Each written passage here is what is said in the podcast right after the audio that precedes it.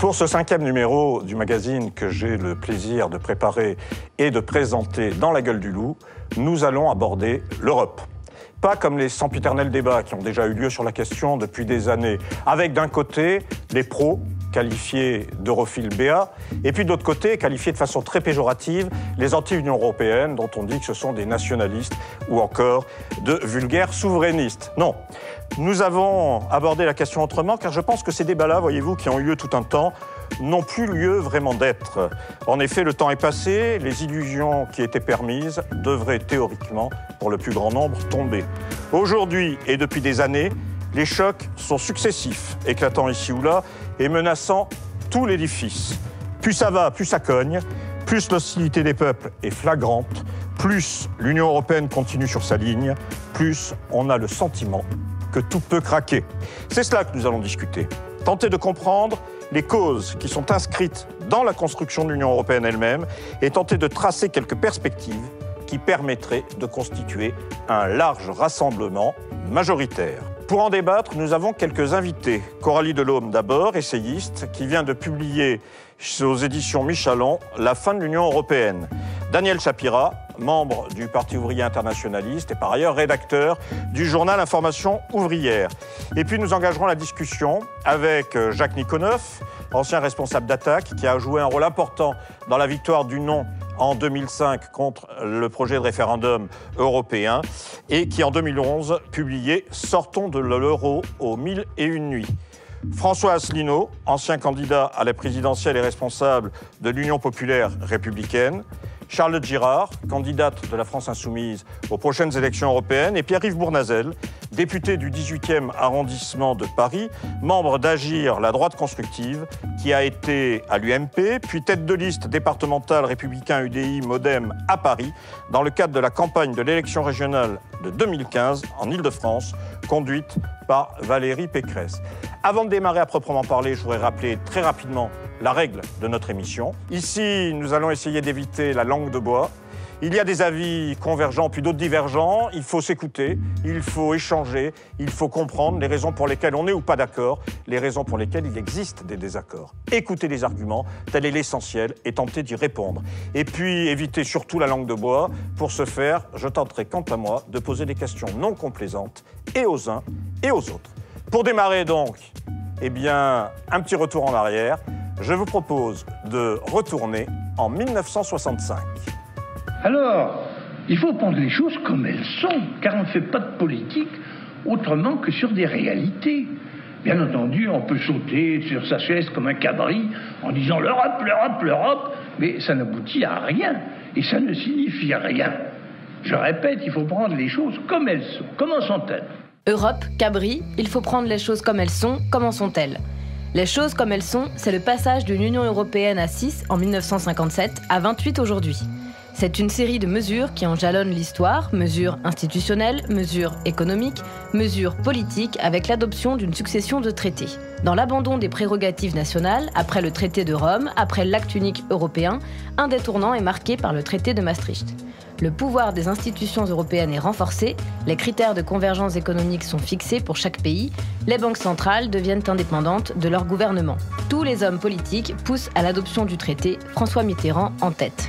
Je souhaite très vivement que les Français, euh, dans leur majorité, optent pour le oui. Parce que pour moi, dans, mon esprit, dans ma conviction, le, sort de la France ne peut que s'en trouver grandi. Et l'Europe, c'est intéressant. L'équation est simple et identique dans tous les camps. Maastricht égale Europe. Jacques Chirac, non sans mal, se prononce à son tour pour le traité. Ce texte constitue un progrès dans la voie nécessaire de l'union politique et de l'union monétaire. Vous l'avez entendu, c'est un oui. Alors il vote oui et moi je vote non. Ainsi qu'on l'a dit tout à l'heure, la diversité est là. La diversité exprimée par Charles Pasqua au RPR n'épargne personne. Au PS, Jean-Pierre Chevènement prend alors ses distances. Après Maastricht, le traité d'Amsterdam en 98 approfondit le cap libéral inscrit dans le traité de Rome et l'acte unique européen. Le débat fait rage dans chaque pays. Et le traité d'Amsterdam? Nous allons voir. Avant les législatives, Lionel Jospin conditionne la ratification du traité d'Amsterdam à quatre conditions, dont une sociale. Seule une recommandation sera annexée au traité. Lionel Jospin signe tout de même aux côtés de Jacques Chirac et Jean-Pierre Chevènement rentre dans le rang. Après tous ces traités, l'instauration de l'euro, le fameux traité de Lisbonne, rejeté par les Français en 2005, sera imposé au Congrès réuni à Versailles par le PS et l'UMP, alliés dans ce déni de démocratie. Et depuis, les Pays-Bas, l'Irlande, la Grèce, les élections dans les pays de l'Est, le Brexit, l'Italie. Les facteurs d'explosion sont là, alors que l'Union européenne continue d'imposer au peuple une politique contraire à leurs intérêts. Bien entendu, on peut sauter sur sa chaise comme un cabri en disant l'Europe, l'Europe, l'Europe, mais ça n'aboutit à rien et ça ne signifie rien. Je répète, il faut prendre les choses comme elles sont. Prendre les choses comme elles sont, c'est partir de la réalité concrète, la réalité que nous vivons. Alors, les derniers soubresauts en date nous amènent en Italie. Certains ont évoqué, d'ailleurs, pour parler de la question italienne, d'une remontée du fascisme dans le vote des Italiens. Est-ce que ça n'est pas prendre un petit peu le problème par le petit bout de la lorgnette Et comment, Daniel Shapira, vous comprenez, vous, ces résultats électoraux en Italie? Ah ben, Je crois qu'il y a un mot qui peut résumer euh, ce qui vient de se passer, c'est le rejet. C'est un rejet euh, complet du peuple italien de toutes les politiques de l'Union européenne. Alors, euh, j'ai apporté ici une petite citation qui sera courte.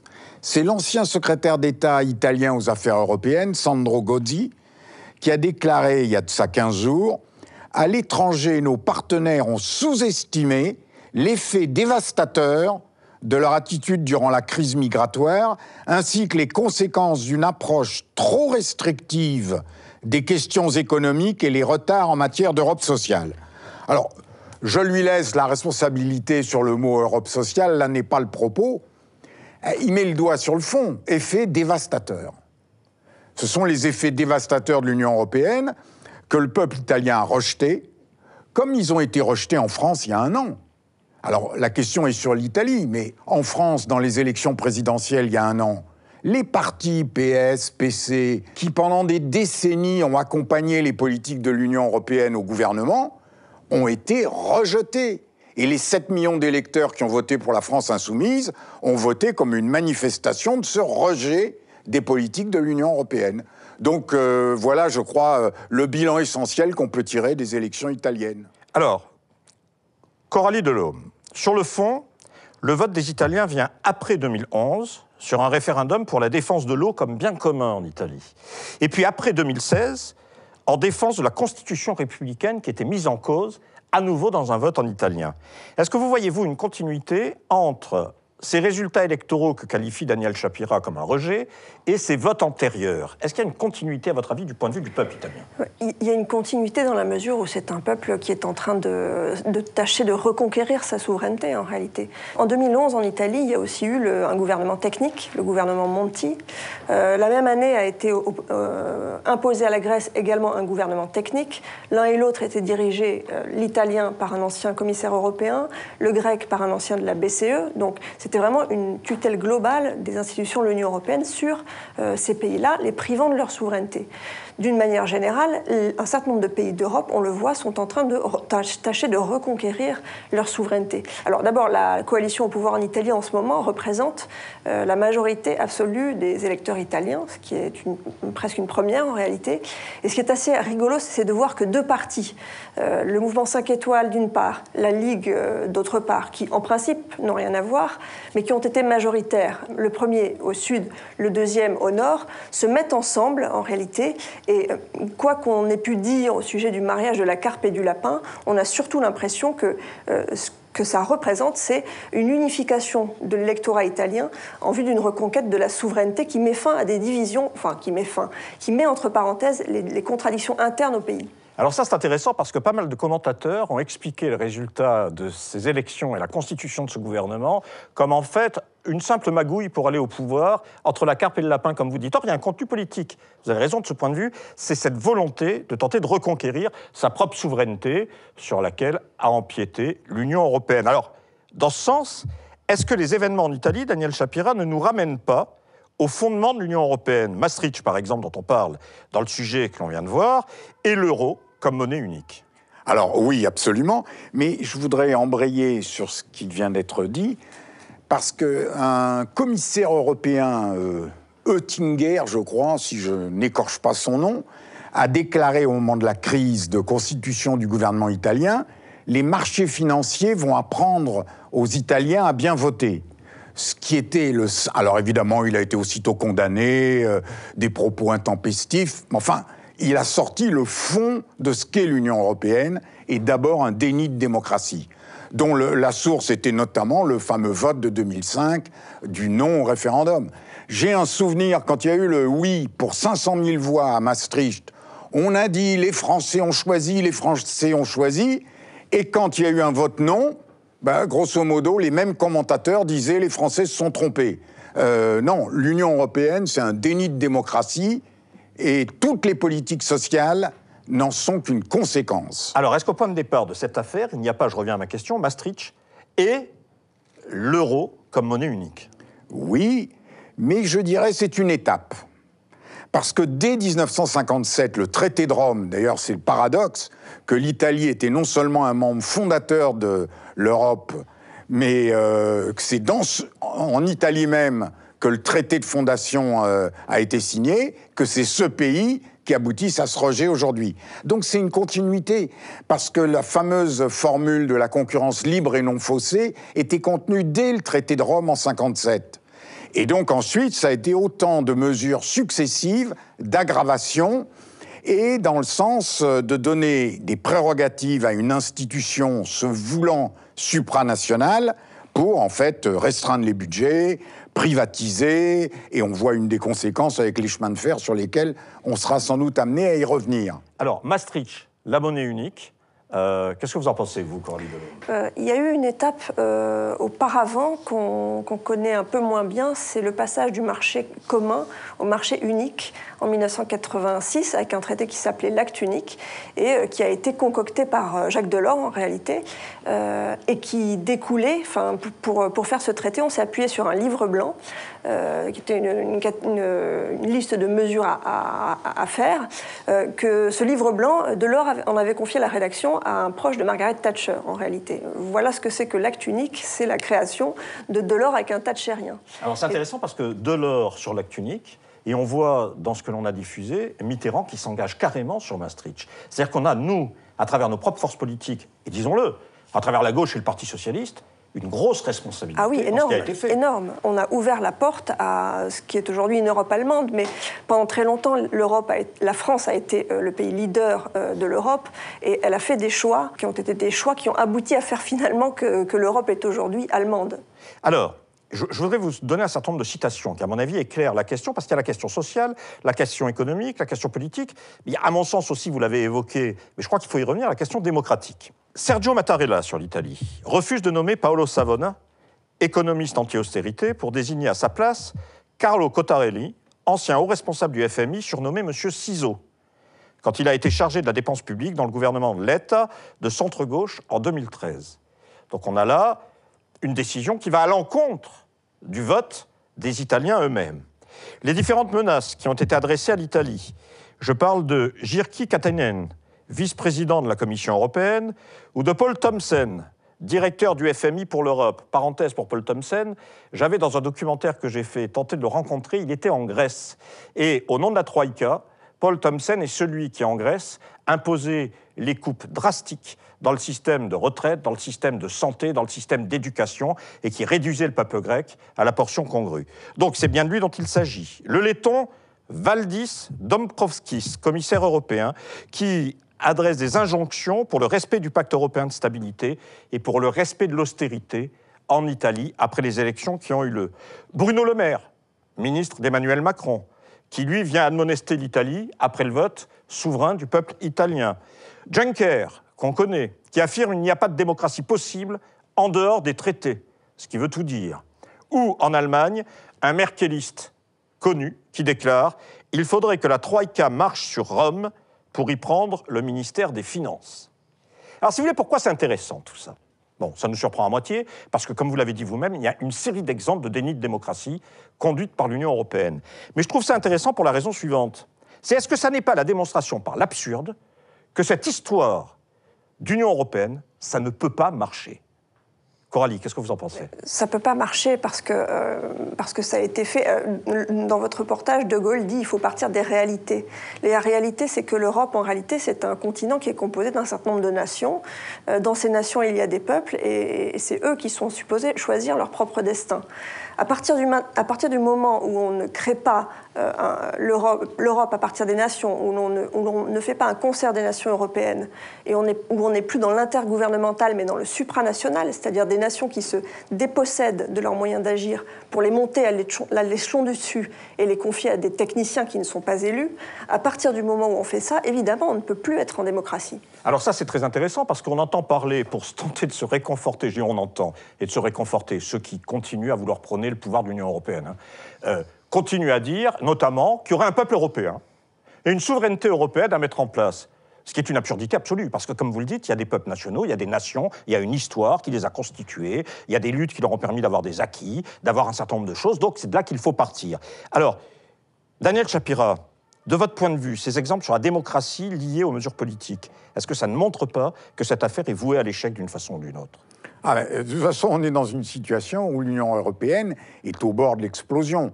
Alors, formellement, sur la crise migratoire, euh, Madame Merkel hier parlait de la quadrature du cercle quant au fait de pouvoir aboutir à un accord fin juin euh, sur la question de l'immigration. Mais bien au-delà, la crise générale économique fait que chacune des bourgeoisies d'Europe essaye de faire prévaloir ses intérêts, qui sont euh, pas identiques, aux autres pays.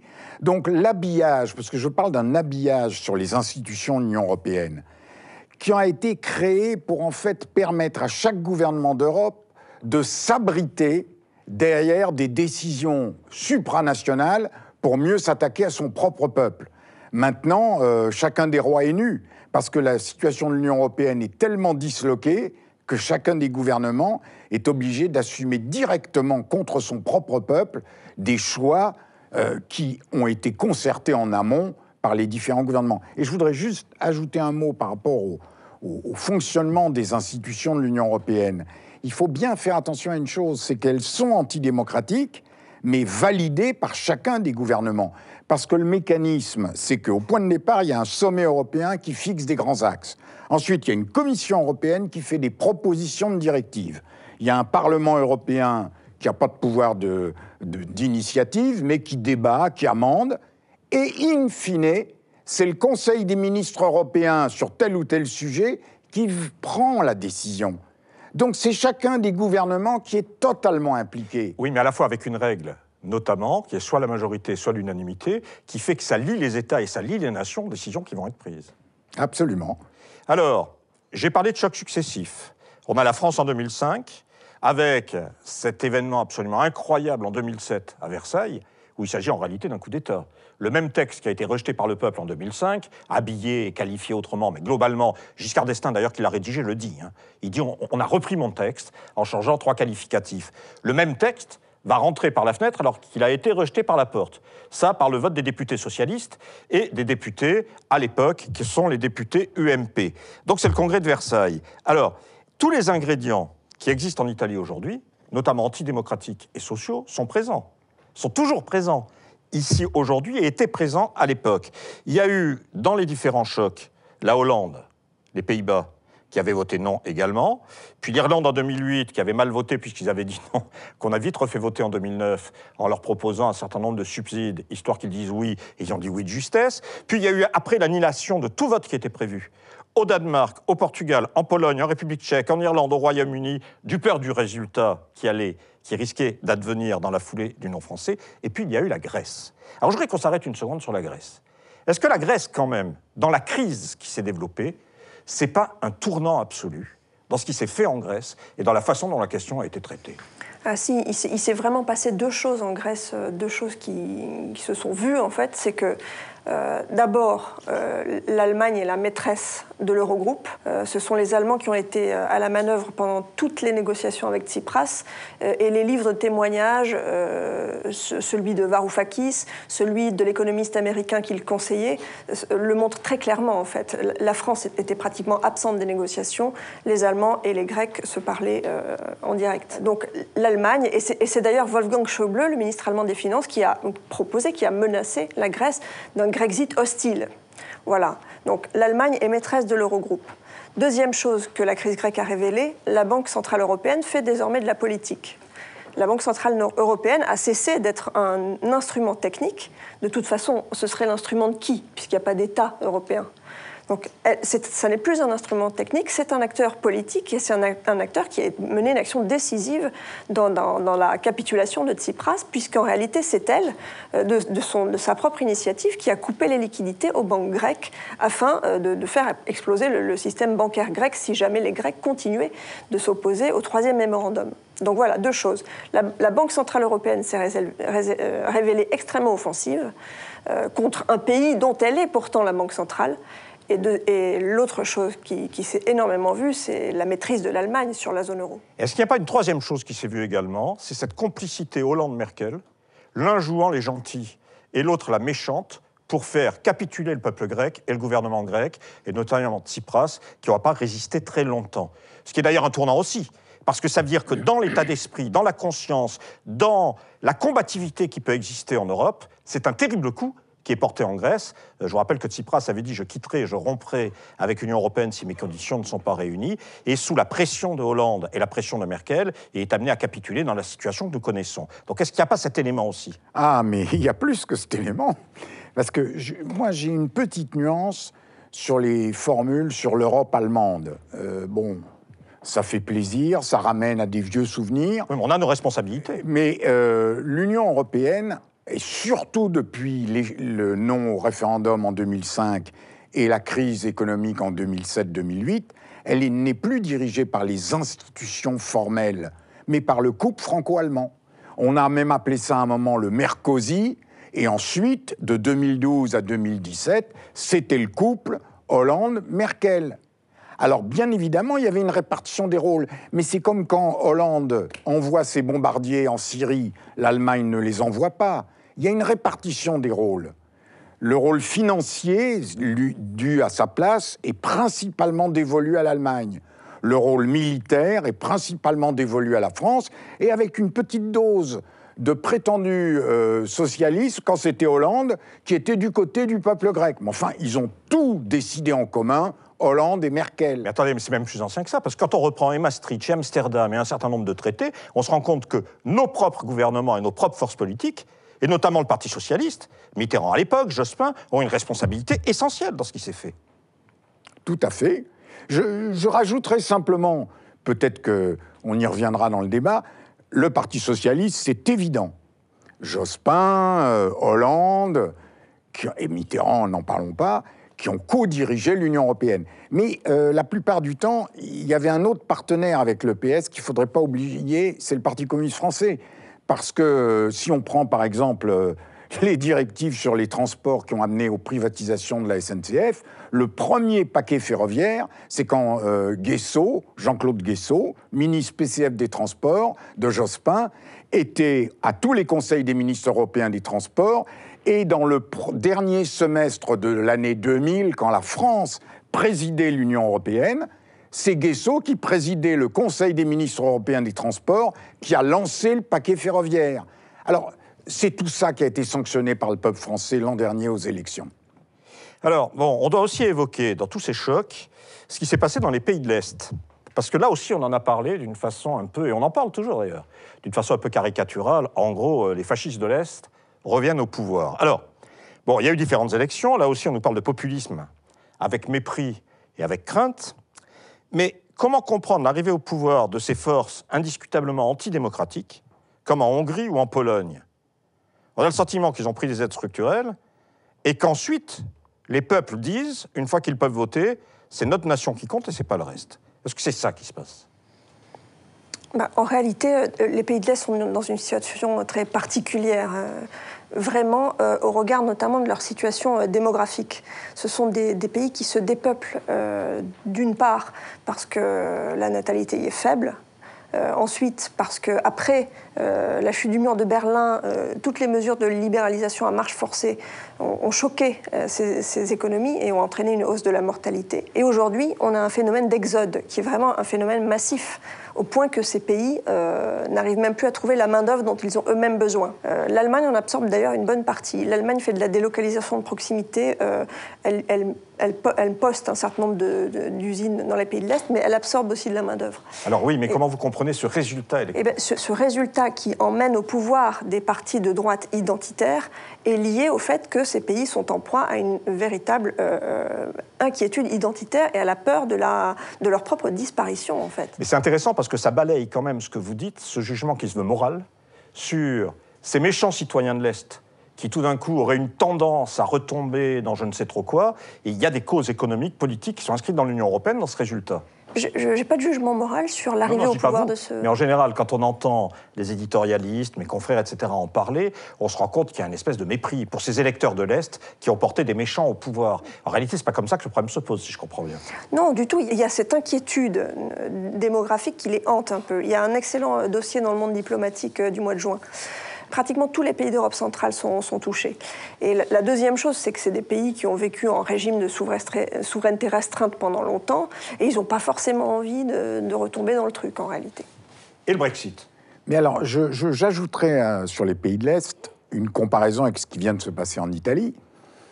Je pense que ça pose un problème de crise de la représentation politique euh, des classes opprimées et de la classe ouvrière. Parce que regardez, en France, le même rejet de l'Union européenne, c'est partiellement traduit par l'abstention, ça d'accord, dans les élections, mais partiellement par le vote pour la France insoumise, qui a donné une perspective qui n'existait pas sous cette forme dans les pays d'Europe de l'Est. Donc ce n'est pas simplement une euh, situation de chaos économique et euh, d'angoisse des peuples, c'est quelle est la forme de représentation dont ils peuvent se doter. Et en Italie, on a eu jusqu'à un certain point un problème similaire au pays de l'Est. Mais alors moi, je vous dire franchement, au risque de choquer peut-être certains, je récuse cette campagne contre les populismes. Parce que le fond du problème, c'est l'Union européenne.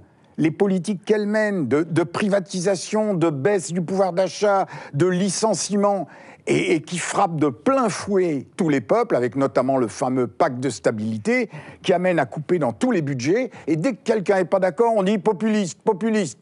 Alors euh, les cheminots qui sont en grève, populistes. Les personnels des EHPAD qui ne sont pas d'accord avec les coupes sombres, populistes. Ce terme de populiste est uniquement une sorte euh, de mot d'ordre commun à tous les dominants, à toutes les puissances, pour en fait euh, préserver leur propre position. Donc euh, ensuite, ça prend des formes différentes. Sur le Brexit, c'est pareil d'ailleurs. Et sur le Brexit, c'est exactement la même chose. Et d'ailleurs, c'est intéressant ce que vous disiez, parce que euh, quand on voit le résultat des dernières élections, il y a un tournant, moi, je ne sais pas si vous êtes d'accord avec moi, mais moi j'ai senti un tournant dans la campagne électorale, notamment dans l'engouement derrière la candidature de Mélenchon, qui est réel, parce qu'il faut bien expliquer quand même le résultat qui n'était pas prévu avant et qui a été le sien à l'arrivée, qui est un résultat extrêmement important. On a le sentiment quand même que lorsque Mélenchon a enfourché la bataille, et la bataille sociale, et la bataille des symboles. La réappropriation de ce que l'extrême droite avait pris jusque-là, à travers le drapeau, à travers la Marseillaise. Ça semble absurde, mais c'est réel. Et la bataille de la nation, c'est-à-dire la reconnaissance de la nation et du peuple en tant que tel, c'est là, globalement, qu'il y a eu un engouement. Est-ce que vous, vous l'avez ressenti comme ça? Oui, exactement comme ça. Exactement comme ça. Il y a, une espèce de, il y a un début de bouillonnement, là, et les nations se réaffirment. Euh, et, les peuples manifestent un désir de protection globale, c'est-à-dire qu'ils veulent être protégés de tous les signes de la mondialisation, en fait. Quand les, quand les, quand les gens ne, veulent plus d'immigration, c'est pas parce qu'ils sont racistes, c'est parce que, si vous voulez, c'est la mondialisation qui arrive chez eux, et on, a l'impression qu'elle arrive sans contrôle. Et c'est exactement pareil pour l'économie. On a l'impression qu'il n'y a plus aucun moyen de mener de politique économique alternative, qu'on a complètement perdu prise sur nos politiques économiques, et c'est vrai, puisque pour un certain nombre d'entre elles, elles sont constitutionnalisées dans les traités européens. Donc les peuples ont envie effectivement de recommencer à se gouverner eux-mêmes et ils cherchent des voies de reprendre la main sur la marche de leur destin. Alors avant de venir vers vous, Daniel Chapira, pour une dernière question, une chose qui me semble intéressante, vous n'avez pas d'immigration dans cette affaire. Est-ce que derrière, notamment ces résultats électoraux qu'on voit d'un côté, l'autre en Italie, c'est flagrant, par exemple, parce qu'on fait la leçon aux Italiens, enfin 600 000 migrants depuis 2014. Je, veux dire, ça, c'est une réalité. Et, n'importe quel État, n'importe quelle nation, ça lui pose des problèmes, ça lui pose des difficultés, il faut bien le régler. Est-ce que derrière, il n'y a pas un sentiment de la part du peuple lui-même qu'il est délaissé au profit d'autre chose qui lui échappe, qu'en réalité c'est son identité qui disparaît dans tout cela. Et en fait, cette politique migratoire, elle fait le jeu de l'extrême droite essentiellement et de personne d'autre. Est-ce que c'est pas ça qui se passe? Mais Si l'extrême droite est la seule à en parler, c'est sûr qu'à un moment, bah, l'extrême droite arrive au pouvoir. Mais ça, c'est parce que. Est-ce que c'est pas parce que précisément à gauche, pour parler, pour employer les, vieux termes classiques, hein, euh, même si gauche-droite c'est compliqué tout ça, mais est-ce que ça n'est pas parce que les autres forces, elles, ont uniquement une vision humanitaire de la chose et non pas une vision politique sur ces questions. C'est exactement ça. Il y, a, deux choses. Il y a ce que vous venez de dire et il y a aussi le tabou qui existe à gauche sur l'idée de nation. Et à partir du moment où, on refuse d'accepter que les peuples sont attachés à leur nation, euh, ils vont aller vers des partis qui vont leur parler bah, de leur identité, de leur nation, de leur histoire. Oui, qui leur parlent d'eux. Daniel Chapira. Oui, alors sur cette question de l'immigration, euh, il faudrait une émission effectivement entière. Et à la rentrée, on va la faire. Eh ben, je pense que c'est une très bonne idée. Je tiens à vous le dire. Parce que euh, là, pour trouver une solution valable au problème de l'immigration, je crois qu'on aura du mal à la trouver dans le cadre du régime du profit. Parce que, quand même, ce que tout le monde essaye d'occulter, ces centaines de milliers d'immigrés, ils fuient quoi? La misère, la guerre, les guerres, alors, euh, quand euh, Sarkozy, avec son ami Bernard-Henri Lévy, a décidé de bombarder euh, la Libye, bon, les Américains soutenaient, tout le monde soutenait, au nom de le rétablissement de l'ordre. Le résultat, c'est un chaos absolu, et après, on constate le fait que des peuples entiers, des, des centaines de milliers, n'ont plus où aller, si ce n'est de chercher à survivre. Et ça, c'est un système, et on pourrait parler de l'Afrique et du sort qui est réservé. Mais je voudrais dire un mot sur euh, l'engouement euh, pour Jean-Luc Mélenchon que vous avez évoqué. Je crois qu'il y a eu un autre aspect, comme on l'évoque, c'est quand il a refusé l'unité avec Hamon. C'est vrai. Parce qu'il y avait une pression énorme, surtout à ce moment-là, il était derrière dans les sondages, et il a dit non. Et je crois que ça a été un élément clé, parce que sinon, une couche de citoyens se serait abstenue comme des millions d'autres. Et il a dit non à tous les accommodements avec euh, des décennies d'accompagnement des politiques de l'Union européenne matérialisées par le PS et le PC. Alors, Daniel Chapira, Coralie Delhomme, dernière question pour tous les deux, et ensuite on va retrouver nos amis. Est-ce que c'est encore pertinent de parler, si on parle de l'Union européenne, de clivage gauche-droite? Parce que je vous prendre un exemple. On va quitter l'Italie, on va aller faire un tour en Espagne. En Espagne, le Parti socialiste ouvrier d'Espagne vient de constituer un gouvernement sur la base d'une coalition large. Voilà ce que déclare Pedro Sanchez, le chef du PSOE, chef du gouvernement. Il s'agit, dans cette élection et dans ce gouvernement, je cite, de représenter le reflet du meilleur de la société espagnole, de constituer un gouvernement paritaire intergénérationnel et ancré dans l'Union européenne, qui devra avoir pour priorité principale de respecter les engagements européens en matière de déficit public. Bon, ça, c'est déjà un programme, parce qu'on sait ce que ça veut dire. On sait que derrière, dans les hôpitaux, dans la santé, dans les transports, dans l'éducation, j'en passe et des meilleurs en Espagne, ils ont quelques soucis à se faire. Mais je continue. Ils nomment la directrice du budget de l'Union européenne, Nadia Calvino, à l'économie, et Maria Jesus Montero aux finances. Elle assumait déjà cette responsabilité au gouvernement régional de l'Andalousie. Elle avait ainsi dû pratiquer dans sa région les coupes sombres dans les dépenses publiques ordonnées par le gouvernement conservateur. Donc c'est cela qui sort d'une coalition dirigée par ce qu'on appelle en Espagne la gauche. Est-ce que ça a encore un sens de parler, quand on parle des vrais problèmes qui concernent les peuples, de gauche et de droite quand on voit ces politiques mises en place? Alors qui y va? Moi, personnellement, je pense que le clivage gauche-droite existe et existera. C'est très personnel hein, ce que je dis là. Je sais qu'il y a beaucoup de monde qui, refuse cette idée. Je pense qu'il existe, mais que c'est superposé à un autre clivage et que ce cet autre clivage, c'est celui du rapport à la mondialisation et à la souveraineté nationale. Voilà. Sachant que, euh, si vous voulez, euh, la, reconquête de la souveraineté nationale, ce n'est pas un projet de société, c'est un préalable, en fait, c'est un moyen. mais cet autre clivage, il ne recoupe ni gauche ni droite, il traverse tout le monde. voilà, donc ce que je vous, ce que je vous dis, c'est qu'il peut y avoir, euh, une fois la, souveraineté reconquise, des projets de société de droite, des projets de société de gauche qui se réaffirment, mais pour l'instant, il n'y a pas de projet du tout qui est possible parce qu'en réalité, on a les mains liées, et pour l'instant, c'est superposé ce clivage entre ceux qui veulent continuer à dériver dans la mondialisation et ceux qui veulent reprendre possession du destin de leur pays. Oui, mais c'était bien le sens de ma question, si vous voulez. Ça veut bien dire, comme vous avez à gauche dans ce que l'on appelle la gauche, dans ce que l'on appelle la droite. J'aime du mal à le dire parce que je ne sais même plus de qui il s'agit. Mais lorsque vous avez dans ces catégories et des gens qui sont pro-européistes, favorables à tout soumettre à l'Union européenne, et des gens qui s'y opposent, bah, ça veut dire que c'est plus ce clivage-là qui compte. C'est bien le clivage par rapport à l'Union européenne. Daniel Shapiro. Alors, je crois que le, clivage historique euh, gauche-droite a correspondu de tout temps à des classes sociales dont telle ou telle force politique prétendait défendre les intérêts. La gauche, dans sa conception large euh, du PS, du PC, prétendait représenter les intérêts, disons, de la classe ouvrière, des opprimés, des exploités. Et les partis de droite, peu ou prou, représentaient les intérêts des classes possédantes. Aujourd'hui, les partis tels que le PS et le PC se sont tellement vautrés dans l'accompagnement de toutes les politiques de l'Union européenne. Le rejet est massif, on l'a déjà euh, souligné.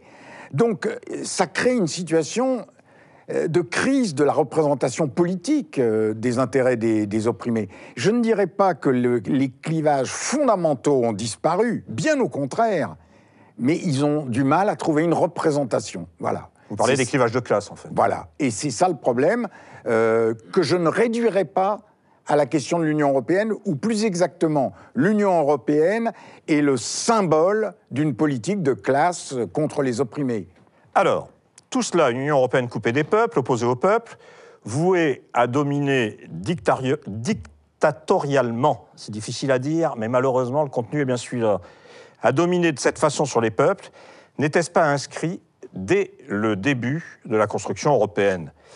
Je voudrais rappeler ici, avant d'aller voir nos amis sur Estrade, Dean Acheson, secrétaire d'État des États-Unis dans l'administration du président Truman entre 1949 et 1953. Il joue alors un rôle central dans la définition de la politique étrangère américaine au début de la guerre froide. Dans une lettre adressée au ministre français des Affaires étrangères Robert Schuman, dès 1949, il prône, je cite, le développement d'une communauté de l'Europe occidentale. Nous sommes en 49. Il indique, je cite, L'expérience des années 20 nous montre que nous devons soutenir fermement et sans délai les éléments qui dirigent actuellement l'Allemagne si nous voulons qu'ils restent en place. Si ces partis et leurs sympathisants ne sont pas soutenus, des opinions extrémistes se feront jour et la fidélité aux principes démocratiques s'affaiblira. Il continue. L'URSS encourage activement le développement de tendances antidémocratiques et agressives en Allemagne et se prépare à en tirer pleinement profit. Et puis il dégage une orientation conforme à ce qu'est la volonté américaine. La haine et la peur du communisme et de l'Union soviétique incitent psychologiquement et politiquement les Allemands à préparer sincèrement leur intégration dans l'Europe occidentale. Si nous ne tirons pas avantage de cette opportunité politique, nous risquons de nous retrouver en face d'une Allemagne alignée sur l'Union soviétique ou pensant pouvoir faire monter les enchères. Derrière, c'est déjà l'Union européenne qui est sur les bases avec 1951, 1957, la mise en place de la CE et d'un certain nombre de décisions qui nous entraînent là où nous sommes. Ah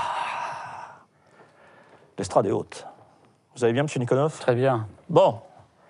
Alors, première question que je vous pose à tous les quatre, et je vous demande de faire court, parce qu'après on va rentrer dans le détail d'un certain nombre de choses. Qu'est-ce que vous pensez de ce qu'ont dit nos deux spécialistes qui ont tracé une photographie de ce qu'est l'Union européenne aujourd'hui Qui veut commencer? Je veux bien démarrer. Allez-y. Oui, moi, je suis euh, très largement d'accord avec euh, ce qui a été dit par euh, les deux interlocuteurs. Je veux simplement ajouter deux choses.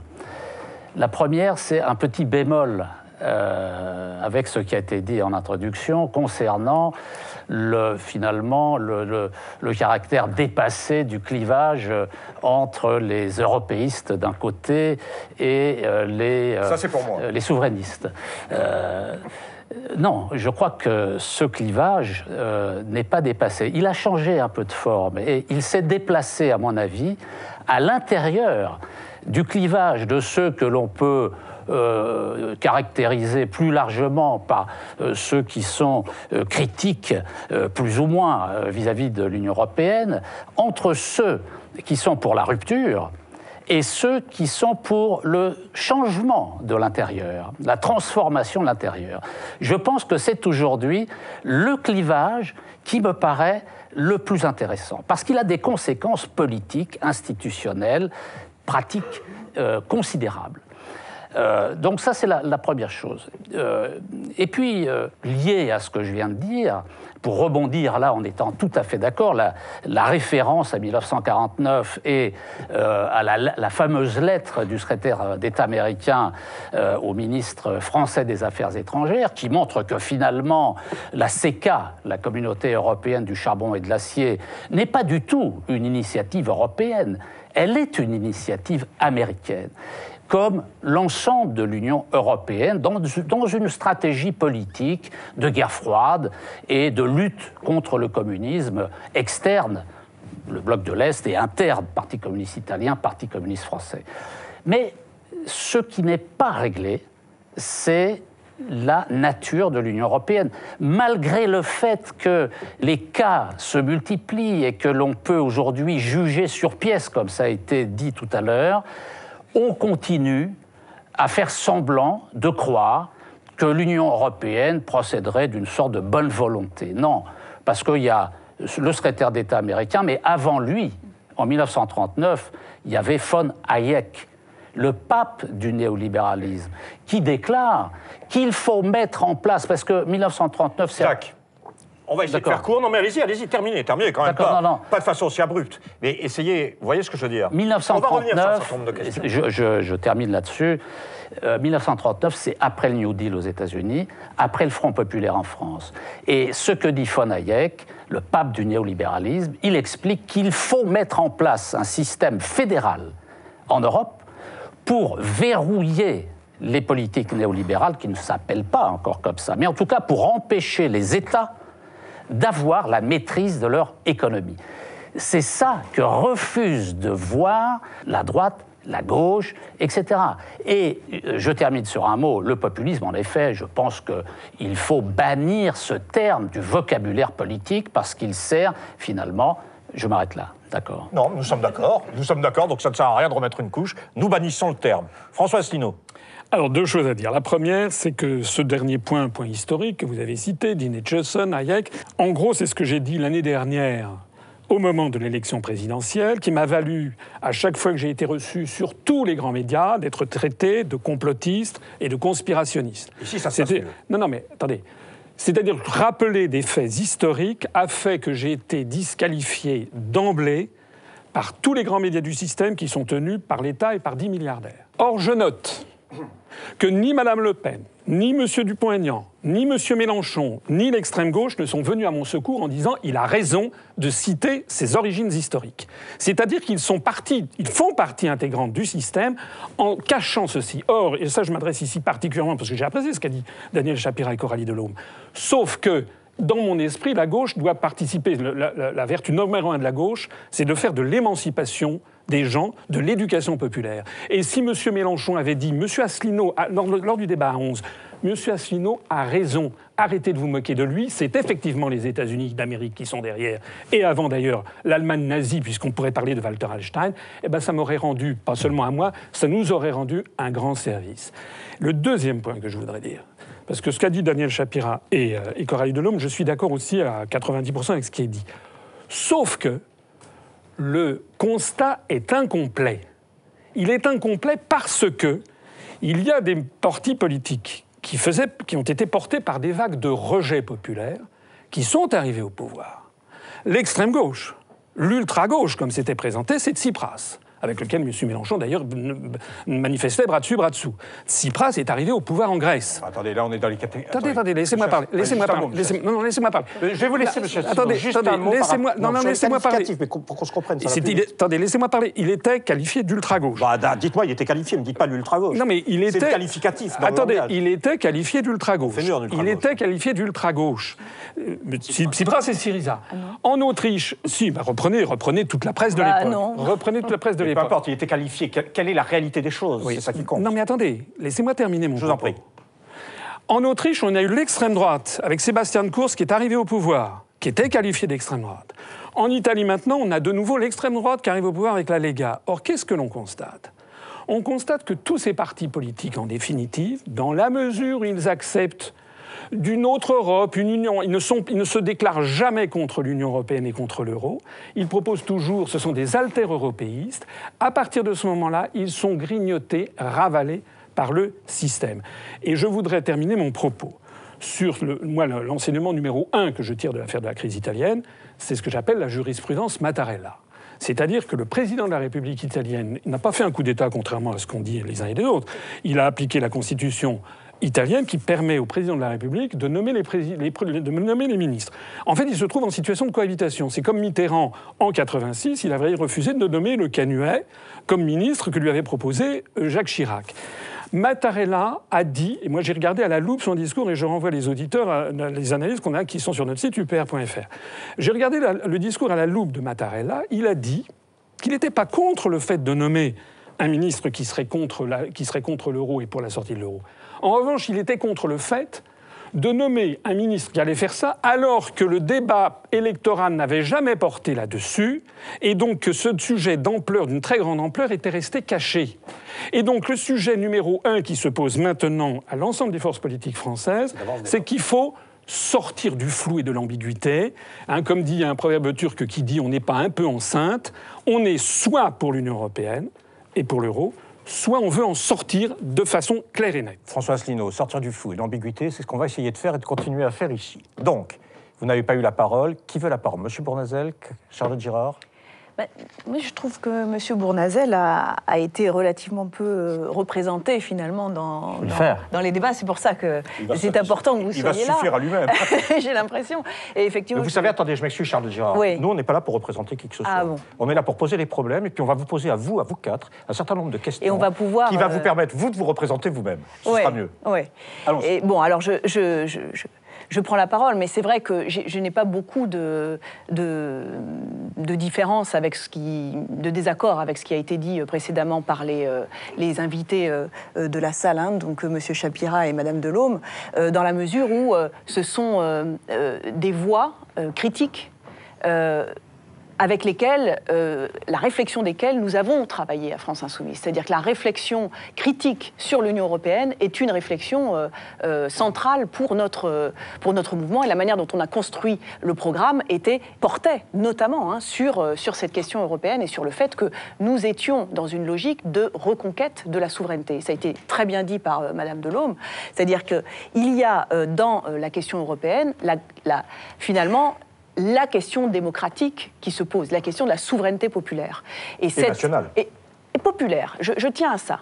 Euh, parce que euh, la souveraineté nationale, c'est la possibilité pour des institutions euh, d'État de, de faire des choix et, et- et- et de les appliquer.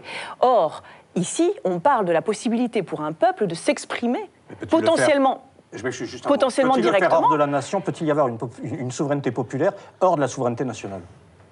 Euh, alors, c'est une bonne question. Écoutez, la, la question du lien entre euh, la, nation- la nationalité et la citoyenneté est une question qui s'est posée et qui n'a pas toujours été euh, résolue comme on le résout aujourd'hui en France, avec un lien entre nationalité et souveraineté. Il y a eu des moments où le fait d'être d'avoir le droit de vote n'était pas forcément lié à la nationalité. Par exemple, il y a eu le droit de vote des étrangers euh, prévu par la Constitution 1793. C'est le cas eu- actuellement pour les a- européennes. oui, il y, a- il y a eu des choses de, de cet ordre. Donc, mais bon, on va pas peut-être pas rentrer dans un débat euh, de juristes euh, comme ça. Mais ce que je veux vous dire ici, c'est que la souveraineté populaire, c'est-à-dire la possibilité pour le peuple de décider pour lui-même de ce qui le concerne, est une possibilité qui aujourd'hui est mise en échec par euh, l'insertion de notre État et de, des, des États européens dans l'ensemble européen. Voilà.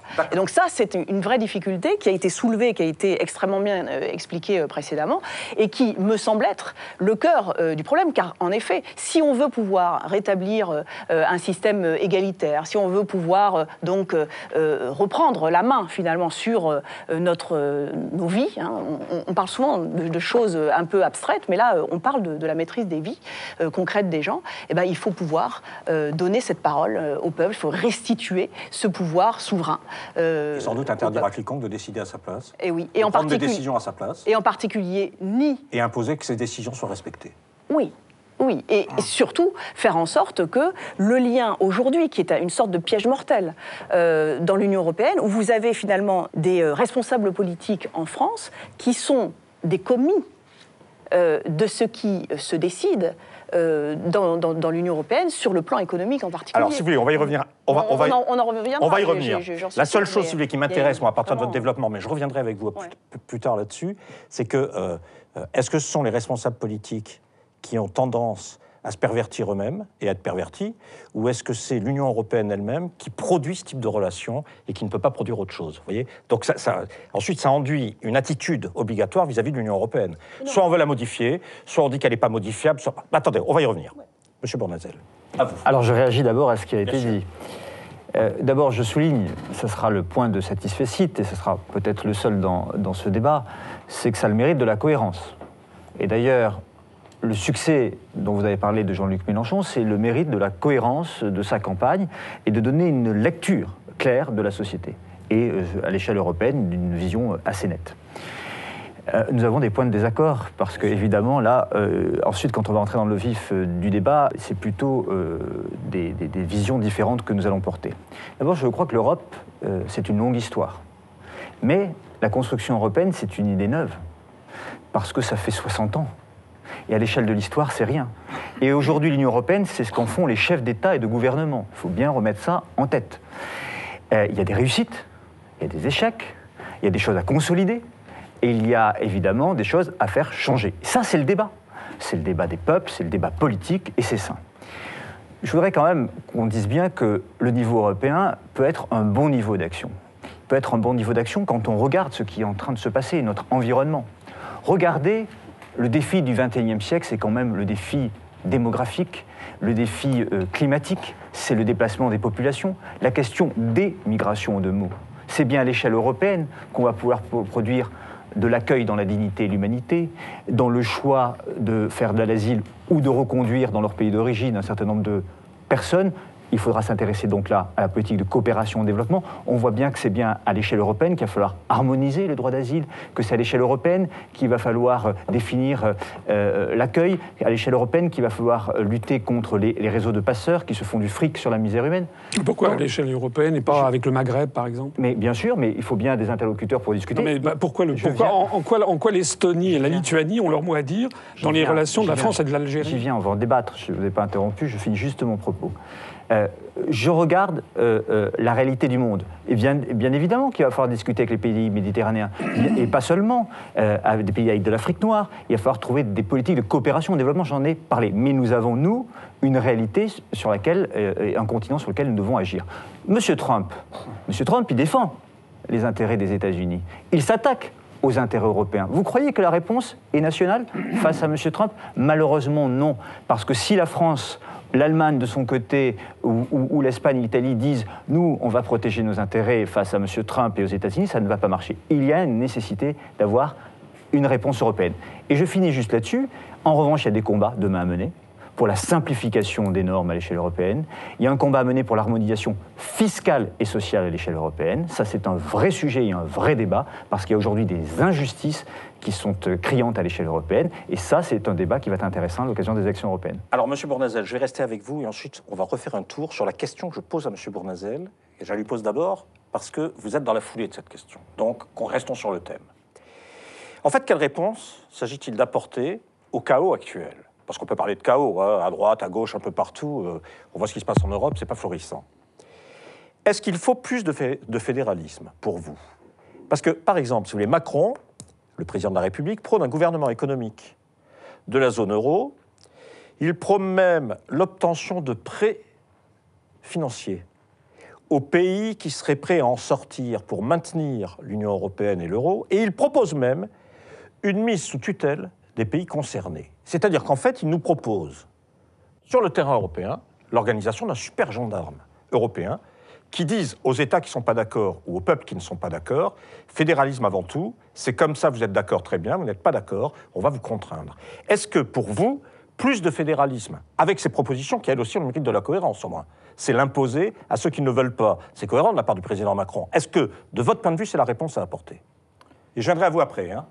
Alors, si vous me permettez, très rapidement, mais en trois temps. D'abord, non, je ne suis pas fédéraliste. Je ne crois pas au fédéralisme européen, dans le sens où en fait il y aurait une fusion des peuples européens qui donnerait un seul peuple européen d'un coup comme ça, de manière décrétée, avec des politiques intégrées à l'échelle européenne sur tous les domaines. Je crois moi plutôt au principe de subsidiarité, c'est-à-dire de donner la compétence là où elle est efficace. Je pense que l'échelle européenne, je viens de le dire et, j'espère le démontrer, peut être efficace sur un certain nombre de domaines, mais la nation, comme les collectivités territoriales d'ailleurs, restent des échelons pertinents pour d'autres domaines. Deuxième point, c'est que, je suis désolé de le dire, on a parlé de populisme tout à l'heure, c'est un long débat, on ne va pas y revenir. Il y a un autre sujet qui n'est pas le populisme, que je distingue, qui est le nationalisme. Et le nationalisme, c'est tout le combat euh, de l'Union européenne. C'est d'empêcher de faire revenir sur le continent européen les guerres. On en a connu malheureusement euh, sur notre euh, territoire après la Seconde Guerre mondiale, encore en ex-Yougoslavie notamment. On en connaît aux frontières de la Russie.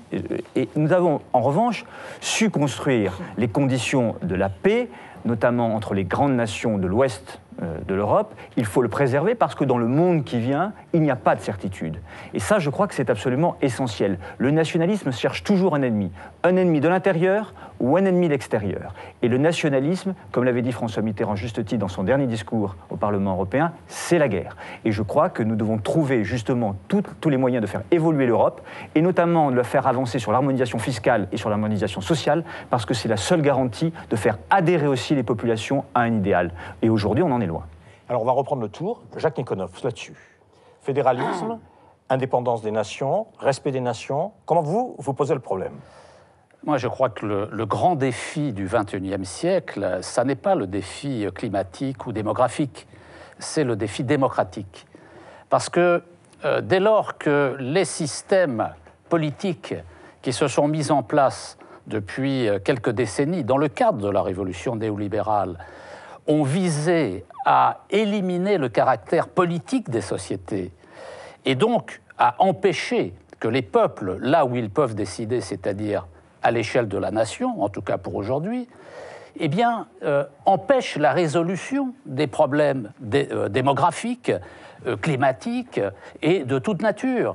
Et donc la question principale, c'est la question démocratique, c'est-à-dire le retour à la souveraineté des nations et faire en sorte que les peuples puissent décider réellement de leurs institutions et de l'orientation de leurs institutions. Or, aujourd'hui, l'Union européenne interdit cette possibilité. Donc, rester enfermé dans une critique plus ou moins virulente de l'Union européenne, sans avoir la cohérence de considérer qu'il faut en sortir parce qu'on ne peut pas améliorer. D'ailleurs, M. Juncker l'a dit, je pense que la citation qu'il a faite, qui est maintenant connue, il n'y a pas de démocratie en dehors des traités européens, elle est tout à fait euh, euh, réelle. Il faut donc démanteler l'Union européenne. Et pour la démanteler, il faut que les pays en sortent au rythme de leur mobilisation sociale, de leur calendrier électoral. Pourquoi faire? Pour retrouver des euh, moyens politiques, juridiques, de coopération avec les voisins, les voisins aussi euh, sur la rive sud de la Méditerranée, les voisins immédiats. Voilà, c'est ça, c'est ça, à mon avis, le grand sujet et on va parler des élections européennes. On va y venir. France, parce que là, il y a un petit, Pas maintenant, on va y venir. problème. On va y venir. François Asselineau. Euh, vous disiez qu'il ne fallait pas de langue de bois, on a été servi par M. Bournazel, parce que là, on a eu droit à tous les poncifs européistes, des affirmations comme ça, du style on a besoin de l'Europe pour. Mais moi, je voudrais voir le bilan au bout de 60 ans. Où sont les succès de la construction européenne? Qu'on me les montre. Je rappelle que ni Airbus ni Ariane Espace n'ont rien à voir avec la construction européenne, c'est des coopérations interétatiques. Je rappelle, fustiger le nationalisme, c'est très gentil, mais moi, ce qui me fait peur, c'est le nationalisme européen. Parce que c'est au nom du nationalisme européen, qui s'inscrit dans la vision géopolitique de Samuel Huntington du choc des civilisations, que l'on est en train de désigner maintenant comme ennemi officiel de la France, le monde arabo-musulman d'un côté, le monde russe de l'autre. Je rappelle que pendant des années, notamment sous Charles de Gaulle, la France avait une défense erga omnes, c'est-à-dire que nous, devions défendre la souveraineté et l'indépendance nationale, notamment grâce à l'arme nucléaire, vis-à-vis -vis de tout le monde. Nous n'avions pas d'ennemis désignés. Alors évidemment, dans les plans du ministère de la Défense, on envisageait plutôt une attaque venant de l'Est que venant d'ailleurs. Mais il y avait quand même une volonté d'être indépendant face à tout le monde, et en particulier vis-à-vis des États-Unis d'Amérique. Alors que maintenant, la construction européenne, notamment l'article 42, du traité de l'Union européenne qui nous place sous la tutelle de l'OTAN, nous place en fait dans la domination washingtonienne qui nous oppose à la Russie. Et on le voit à chaque conflit. Et moi, je suis extrêmement inquiet, puisqu'on parlait de guerre, de voir qu'il y a des chars français qui sont prépositionnés à 500 mètres de la frontière russe en Estonie, pays qui par ailleurs commémore les Waffen-SS et glorifie les Waffen-SS le, le, cas échéant. Ça, c'est s'agissant du nationalisme européen. Pour le reste, sur euh, ces projets, l'Une Europe qu'il faudrait, le défi d'aujourd'hui, c'est euh, d'avoir un alignement des, conditions sociales, salariales, etc. Alors moi, je vais vous dire quelque chose qui est très simple. Je vous conseille, Jacques, de faire une nouvelle réunion. Vous nous avez dit tout à l'heure qu'on était six interlocuteurs et que c'était beaucoup. Moi, je vous propose d'en faire avec des représentants des 28 États de l'Union européenne. Parce que c'est ça l'Europe au, quotidien. Vous invitez donc non pas 28 personnes, mais vous partez du principe qu'il y a 5-6 grands partis dans chacun des États. Vous invitez donc 6 fois 28, 168 personnes, des Estoniens, des Lettons, des Slovaques, des Chypriotes, des Irlandais, ils vont être là. Et puis on va dire, voilà, alors vous vous mettez d'accord. Moi j'ai été en cabinet ministériel. J'ai accompagné des ministres à Bruxelles. À l'époque c'était 15. Je peux vous dire qu'au bout de deux heures, les ministres, ils ont les oreilles turgescentes parce qu'ils ont les écouteurs, parce qu'il faut entendre ce que dit le chypriote, le bulgare, l'estonien, etc., sur la taille des sièges de tracteurs. Ça les fait chier, pour dire les choses très clairement. Ils s'en vont, ils disent François, je retourne dans ma circonscription, je n'en peux plus. Et c'est la raison pour laquelle je ne suis pas tout à fait d'accord avec ce qui a été dit sur le fait que c'est les chefs d'État et de gouvernement qui décident. Oui, formellement, juridiquement, c'est exact. Mais concrètement, ce n'est pas comme ça que ça se passe. Parce que tout le vice de la construction européenne, l'un de ces vices, c'est ce qu'on appelle la pression des pairs. C'est-à-dire que vous avez effectivement la Commission européenne qui prépare des directives, etc. Puis arrive un moment, vous avez le président de la République qui arrive, et puis les chefs d'État et de gouvernement qui se réunissent, et ils ont un paquet comme ça de directives à approuver. Vous pouvez, sur un sujet, jouer euh, le Calimero, je vous dire que vous n'êtes pas d'accord, mais vous ne pouvez pas le faire sur tout. Sinon, ça sera le blocage. Vous avez une pression psychologique absolument considérable qui s'exerce sur les gens. Et par ailleurs, le temps tourne, il faut aller vite. C'est comme ça que ça se passe très concrètement, c'est-à-dire que le pouvoir a été transféré à des fonctionnaires. Et la, la Commission européenne ne peut pas être autre chose que dictatoriale, puisque je vous rappelle, je vous l'ai dit, essayez de faire une réunion avec les 168 personnes. Je vous dis, euh, on verra ce que ça donnera. Charlotte Girard, à nous. Alors, euh, Bon, même question. Hein. Plus de fédéralisme, moins de fédéralisme. Un fédéralisme de gauche, non Peut-être. Euh, s'engager vers la rupture avec l'Union européenne et comment? Comment est-ce que vous, voyez les choses concrètement? Hum. Alors, concrètement. D'abord, est-ce que l'Europe sociale, ça a encore un sens? Oh. Pitié, d'accord. Est-ce que, oui, pitié. Est-ce qu'on peut d'abord parler euh, comme De Gaulle? Partir des réalités. Ouais, absolument. bon, parce que c'est ça, on résoudra rien euh, en, se gargarisant de grands hum. principes et de, et de, fantasmes sur la réalité. Non, il y a une réalité. Aujourd'hui, on n'est pas dans une Europe euh, fédérale, on est une Europe qui force une tendance fédérale. Mais donc, ce n'est pas, euh, pas comme ça que ça se passe. Même les grands États fédéraux d'aujourd'hui ne se sont pas constitués à l'européenne. D'accord? C'est-à-dire qu'il y a eu euh, à chaque fois, euh, euh, d'abord ça a été sur le temps long, c'était des décisions de gens qui s'accordaient pour se dire bon, on va se mettre ensemble avec une vraie volonté. Ça s'est passé un petit peu comme ça au début dans l'Union européenne. Mais à un moment donné, ça casse. Enfin, il faut qu'il y ait un lien véritable, authentique, qui parte de la réalité. Ce lien-là, aujourd'hui, il, est, fictif. C'est-à-dire qu'il il y a une puissance qui s'exerce, une hégémonie juridique en particulier, c'est-à-dire matérialisée par des normes, mais il n'y a pas d'adhésion à ces normes. C'est-à-dire que les la peuples dimension. rejettent. Les peuples rejettent. Euh, Ça, globalement, globalement c'est, on, peut peut, le dire. Ouais. hein. Alors, qu'est-ce qu'on en déduit? Et donc, ce qu'on en déduit, c'est que le fédéralisme, s'il en est, il, il n'a pas du tout euh, l'aspect euh, qu'on lui connaît euh, dans d'autres États. L'Europe n'est pas un État, et ça n'est pas un État fédéral. D'accord. Voilà. Et donc, aujourd'hui, on il faut se poser la question, si on est responsable, c'est Qu'est-ce qu'on fait de cette situation? Eh bien, nous, ce que nous disons, c'est nous euh, jouons la carte de l'internationalisme. C'est-à-dire qu'y compris dans l'Union européenne, on peut avoir une logique de coopération. C'est-à-dire que l'Union européenne, c'est un cadre de discussion. C'est-à-dire, pour, pour le coup, moi, je ne suis pas euh, aussi, euh, euh, que- comment dire, désespéré que vous, euh, monsieur Asselineau, vis-à-vis du cadre européen. C'est-à-dire que je considère qu'aujourd'hui, il ne donne pas satisfaction, mais que si jamais on était au pouvoir, on s'en servirait pour en faire un cadre de discussion, Non, le cadre d'une négociation pour remettre à plat les normes actuellement en vigueur Gérard, euh, dans l'Union Je pense que européenne. vous avez tout à fait raison. C'est- sur- logique. Vous avez tout à fait raison sur le fait de vouloir partir comme le faisait De Gaulle. Partons des réalités. Alors là, je vous suis plus, je vous suis sur tout le long, Ouais. mais j'ai l'impression que sur la fin de votre intervention, on n'est plus du tout dans les réalités. On est dans de la science-fiction. Vous dites, si on était au d'abord, vous dites l'Union européenne, c'est un cadre de discussion. Oui.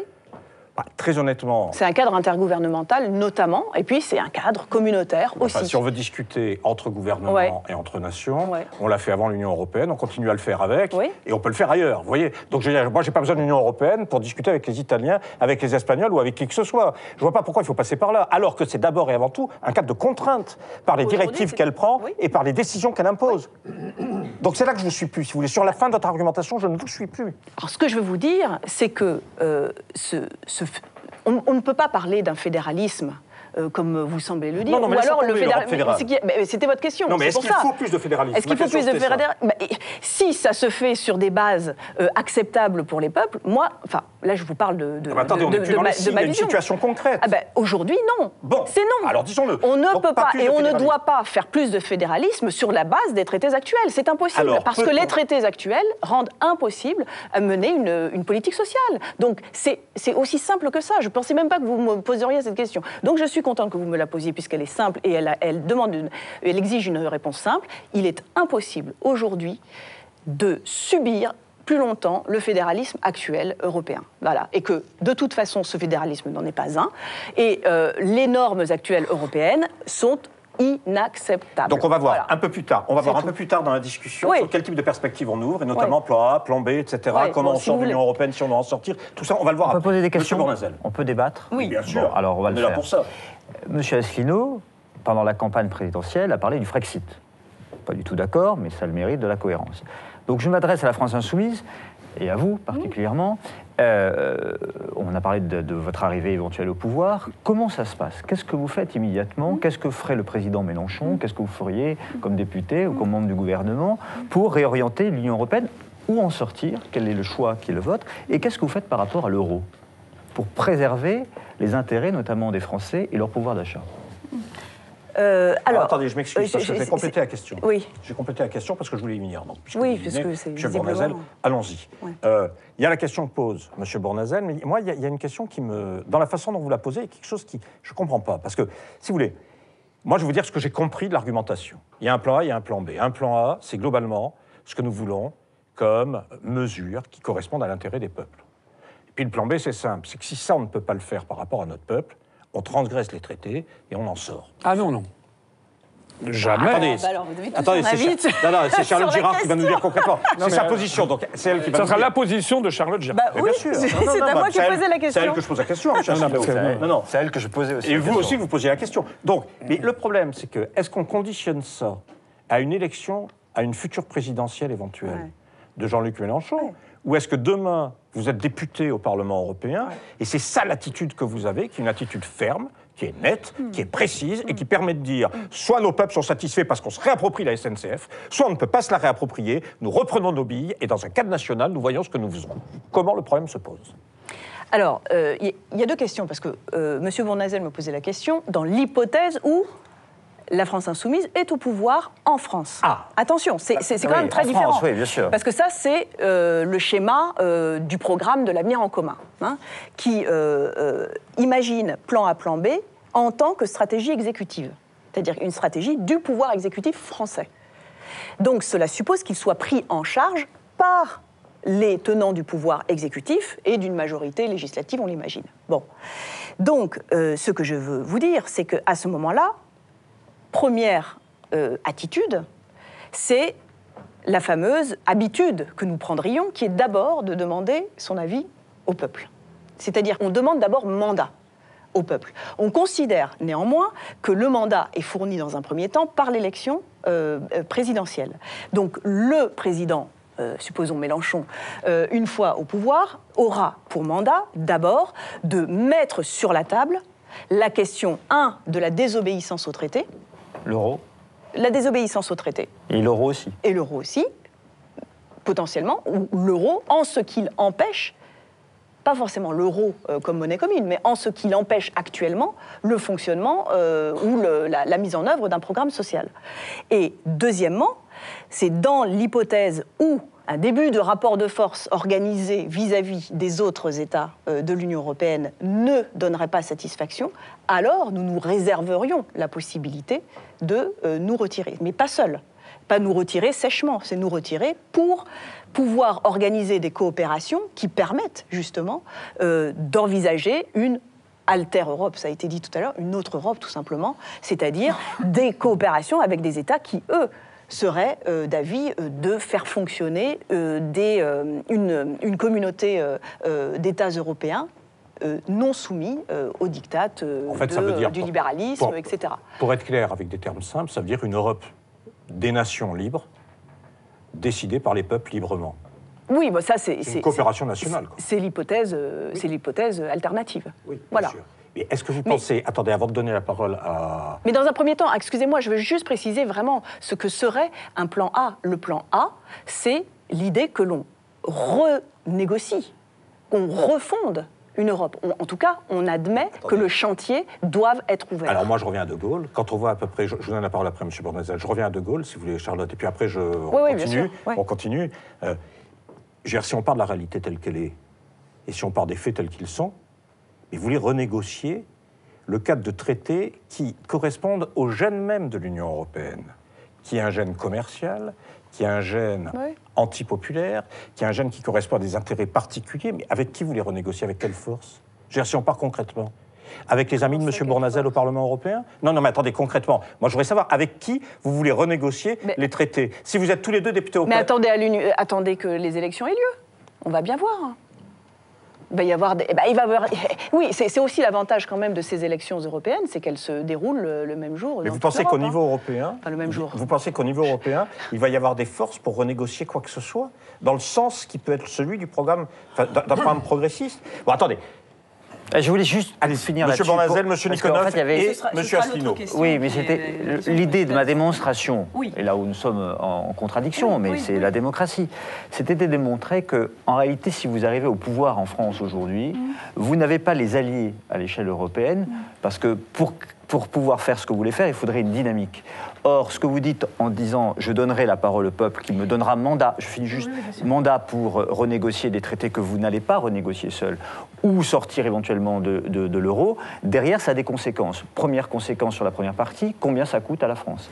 Et aux Français. Deuxième, sur l'euro, la sortie de l'euro seule de la France, combien ça coûte aux Français et Oui, Mais mais combien ça c'est ça le vrai sujet. Ah, mais c'est un vrai sujet.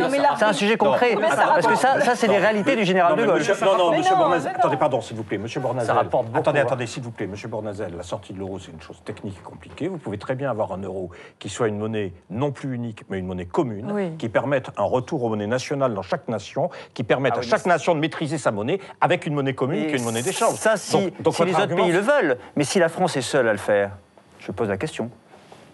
Jacques Nicolas. Eh bien, moi, j'ai peur que M. Mélenchon soit le nouveau Tsipras.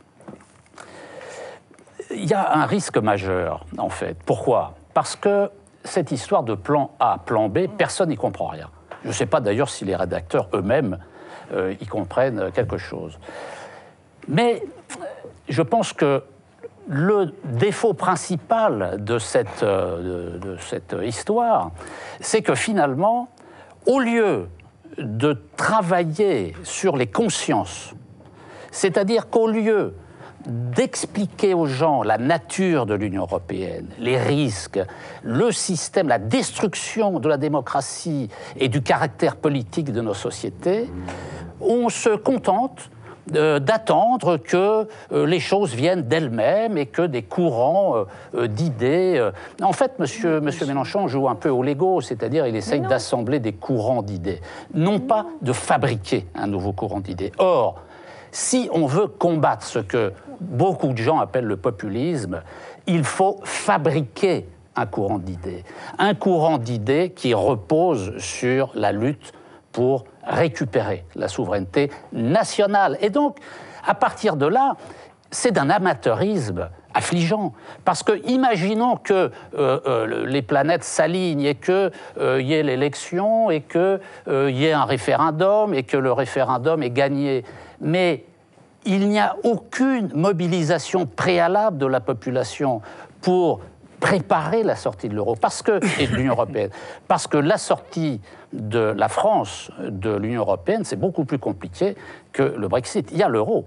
Et donc, il faut que la population soit consciente des difficultés très importantes qui vont se présenter et qu'elle soit capable de les surmonter parce qu'on a pensé, parce qu'on a pensé l'alternative. Or, le défaut principal pour moi de ce système, c'est qu'on ne pense pas à l'alternative, non, et qu'il n'y a rien, bah, je lis rien, du vent, et qu'on n'essaye pas de former la population, de la mobiliser, de la politiser Mais si, dans cette perspective. Parce que, par exemple, qu'est-ce qu'on fait en ce moment? En ce moment, on, je, vous avez peut-être entendu parler de la par exemple, c'est vraiment une anecdote, mais, mais c'est plus qu'une anecdote, parce qu'en fait, c'est le début de quelque chose. Quand on dit qu'on mène une campagne contre l'évasion fiscale avec euh, des mouvements politiques qui nous ressemblent, c'est-à-dire qui sont euh, dans euh, la ligne du dégagisme, comme on en a parlé en Espagne, au Portugal, maintenant, on s'élargit petit à petit. Vous voyez, on travaille. C'est pour ça que je suis, je suis un, presque un peu vexée quand même qu'on dise comme ça qu'on ne fait rien, qu'on attend, qu'on pense que ce sera miraculeux, mais évidemment que ce ne sera pas miraculeux, évidemment que c'est aussi un non, travail. Je parle de la nature de l'Union européenne pas de tel ou tel aspect mais, particulier. Mais, bien sûr, on fait des formations sur cette question, on est, on est au courant. On n'a même pas cité le, plan Marshall, qui est d'ailleurs une des pierres euh, maîtresses de, du socle de l'Union européenne libérale telle qu'elle est. Bon, peu importe. ce que je veux vous dire, c'est qu'on travaille à ça et qu'on essaie de créer ces coopérations qui permettraient éventuellement d'inverser un rapport de force au sein de l'Union européenne, aussi entre États, qui seraient enfin prêts à passer le pas, c'est-à-dire à dire, voilà, on vous conditionnez le changement en France oui par l'évolution politique de pays étrangers. Mais bien, bah, pas, en France. Mais non, c'est pas ce que je dis. Ce que je dis, c'est que si jamais ça ne peut pas se faire sur un plan européen et coordonné comme évidemment on l'espère, avec euh, des discussions, avec un, secteur, euh, des discussions intergouvernementales et un rapport de force que l'on fait peser, parce que quand la France dit si vous n'ouvrez pas la discussion, eh bien nous opérons une, sortie et un retrait unilatéral, je pense que ça fait réfléchir. Et donc tout ça, on l'a quand même suffisamment expliqué que par ailleurs, cette perspective euh, euh, de bataille culturelle hein, que l'on mène sur la question, euh, je, Enfin, franchement, c'est nous, pas nous faire honneur que d'avoir mené la bataille, notamment à chaque fois qu'on en a eu l'occasion, notamment dans les campagnes électorales. Donc, François quand nous a demandé la parole, puis Daniel Chapira qui voudra dire un mot. Allez-y. Euh, la France insoumise, M. Mélenchon, et je voudrais parler aussi d'une force qui est arrivée quand même deux, en deux à, l'élection présidentielle, c'est le Front National, s'attaque aux conséquences de la construction européenne, dénonce ce qu'il voit, qui est effectivement tout à fait dénonçable, qui est critique, tout le monde est critique, mais jamais ne font l'effort que je fais moi depuis 11 ans que j'ai créé un mouvement politique et ce que j'ai fait pendant la campagne présidentielle. Moi aussi, hein. et Jacques Nicolas aussi, c'est vrai. Mais vous n'avez pas été candidat à l'élection présidentielle. C'est-à-dire, c'est-à-dire, c'est-à-dire, c'est-à-dire, c'est-à-dire d'expliquer, d'expliquer les origines du problème. Et au contraire, ils font comme si on pouvait changer les choses en restant dans ce cadre de la construction européenne. Et nous, ce que nous mettons en cause, c'est déjà l'idée même de construction européenne qui, si on y réfléchit, au troisième millénaire. Effectivement, là, on n'est pas. Oui, et au troisième millénaire est une construction de nature racialiste qui procède en fait d'un apartheid planétaire. Pourquoi, pour quelles raisons articulées, pouvez-vous m'expliquer, pour quelles raisons la France devrait fusionner, lier son avenir pour toujours et à tout jamais avec les Lettons, les Estoniens, les Finlandais, j'ai rien contre, mais ce sont des pays qui sont luthériens, qui on n'a aucune histoire particulière avec ces pays-là. Ils sont d'ailleurs très souvent dans la main de l'Allemagne. Pourquoi est-ce qu'on devrait fusionner avec ces pays-là, ou la Slovaquie, ou la Bulgarie? La Bulgarie est très proche de, la Russie. Et que nous devrions prendre nos distances du Liban, de la Syrie, de l'Algérie, de la Tunisie, du Sénégal, de Haïti, du Québec. En vertu de quelles raisons Mais on n'a jamais dit ça. Mais si, c'est bien de ça qu'il s'agit. Mais si, vous n'avez peut-être pas dit, mais la Bah construction européenne, c'est ça. C'est de dire qu'il y a dans le monde des pays torchons et des pays serviettes. Et que nous, nous ferions partie des pays serviettes qui correspondent, comme par hasard, au pôle judéo-chrétien défini par Samuel Huntington dans le choc des civilisations. Ça, c'est le problème fondamental, c'est un problème conceptuel. Pour quelle raison doit-on fusionner avec ces pays-là Mais à, à une époque pas. Mais si, C'est pas de la fusion. L'objectif, c'est quand même Mais celui-là. non, mais de toute façon, Attendez. il est hors de question de parler euh, d'une espèce de Mais périmètre naturel ah, mais de, quand même- de- de si, l'Europe. si, c'est Mais quand non. même- mais si, parce Mais que- non, mais c'est si. une construction politique, donc Si, ça peut non, être non, effectivement. Non, non, mais lorsque le Maroc, lorsque le Maroc, lorsque le avait demandé son entrée dans la construction européenne, ça lui a été refusé. Mais pas par moi. Bah, non, pas par vous, bah mais, oui, mais par la majorité des. Il y a une deuxième chose sur laquelle je voudrais revenir. C'est l'idée que l'on puisse renégocier les traités, renégocier, etc. Je trouve assez comique que, M. Bournazel, qui soutient l'action de, M. Macron, euh, nous, sorte cette salade. Je rappelle que M. Macron, on allait voir ce qu'on allait voir, il allait renégocier la directive des travailleurs détachés. Et vous avez vu le coup de pied au derrière qui s'est pris quand il est allé en Bulgarie pour critiquer la Pologne, ce qui d'ailleurs montre au passage son incompétence notoire en matière internationale. On ne critique pas la Pologne depuis la Bulgarie. La, première ministre pol- polonaise avait dit mais la France, euh, c'est la France, et la Pologne, c'est la Pologne, et nous avons le même droit que vous, M. Macron, à définir ce que c'est que l'Union européenne. J'en reviens toujours à mon idée de faire venir ici les 28 J'ai États, compris. parce que c'est ça que vous comprenez. C'est enregistré. Mais il y a un truc que je voudrais dire avant de terminer. C'est l'idée de renégocier les traités. Parce qu'il y a une question que les gens devraient se poser. Pourquoi l'Europe est-elle comme elle est? Parce que renégocier les traités, ça voudrait faire croire aux Français que depuis 61 ans, depuis le traité de Rome, on a eu en France des plénipotentiaires qui avaient la tête ailleurs, qui étaient là, qui, qui, sais pas quoi, qui rêvassaient pendant qu'on négociait. Non ils ont négocié, les, les- les- les diplomates dans tous les ministères, ils ont négocié pied à pied avec 6, puis 9, puis 10, puis 12, puis 15, puis 25, puis 27, puis 28 États, peut-être 27 avec le- la sortie de l'Union européenne, du Royaume-Uni, peut-être 28 avec l'entrée de la Macédoine ou de la Macédoine du Nord, là, qui vient de changer de nom, enfin qui va peut-être changer de nom.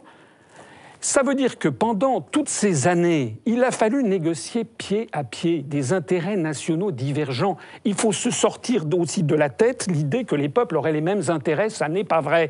La directive des travailleurs détachés, elle nuit à la France. On a maintenant 600 000 travailleurs détachés en France. Elle favorise la Pologne. C'est comme ça. Donc nous n'avons pas les mêmes intérêts nationaux, même en matière géopolitique. Et nous surtout n'avons entre pas les l'Allemagne mêmes- et la Nous France. n'avons pas Mais- les mêmes intérêts géopolitiques. Nous n'avons pas les mêmes intérêts géopolitiques. Est-ce que ça nous Donc- interdit de se parler mais je, je- non, je- Et de faire des choses ensemble. Non, non, mais, je- mais personne. Qui vous a dit d'interdire Non, mais attendez, mais- non, mais Qui- attendez. La Suisse, est-ce que la Suisse ne parle pas aux autres? Est-ce que la Suisse ou la. Norvège ou Bien l'Islande sûr. ne parlent pas aux autres? Donc, ça veut dire que le périmètre européen peut être euh, avant de donner, avant de donner la parole, avant de donner la parole à Daniel Chapirer, qui a demandé, qui est dans la salle, je voudrais juste dire une chose. Moi, il y a une chose. a- comment vous dire Il y a quelque chose qui, qui me met mal à l'aise. Pourquoi, pour faire des choses ensemble, M. Bournazel, faut-il dans le cadre de l'Union européenne? Parce que ce que disait M. Asselineau est vrai. Prenez Airbus, prenez Aérospatial, Ou le CERN. qui sont les grandes réalisations au niveau de l'Europe. Ce sont à un moment donné des États souverains qui se sont mis autour d'une table, qui ont dit voilà combien on met, voilà ce qu'on décide de faire, et on le fait, et on a Airbus. Et personne, je m'excuse, n'a demandé à ce qu'il y ait une construction Union européenne qui n'est pas une construction sociale, qui n'est pas une construction économique, mais qu'on le veuille ou pas, qui est une construction politique pour imposer au peuple un certain nombre de choses. Et c'est là que ça ne va pas, votre raisonnement. De même, Charles Girard, vous dites on va chercher des alliances ailleurs pour voir ce qu'on va faire et on avance. Je veux bien le croire, Oui. et tant mieux. Oui. Le problème, c'est au nom de quoi ailleurs va-t-on me dire ce que doit être ma sécurité sociale Et au nom de quoi je vais dire ailleurs ce que doit être une protection sociale? Les peuples ont leur histoire, les peuples ont leurs décisions à prendre. Et ça, je m'excuse de l'Union européenne là-dedans. C'est un cadre de coercition, c'est pas un cadre de discussion ni de possible décision. Vous comprenez ce que je veux dire?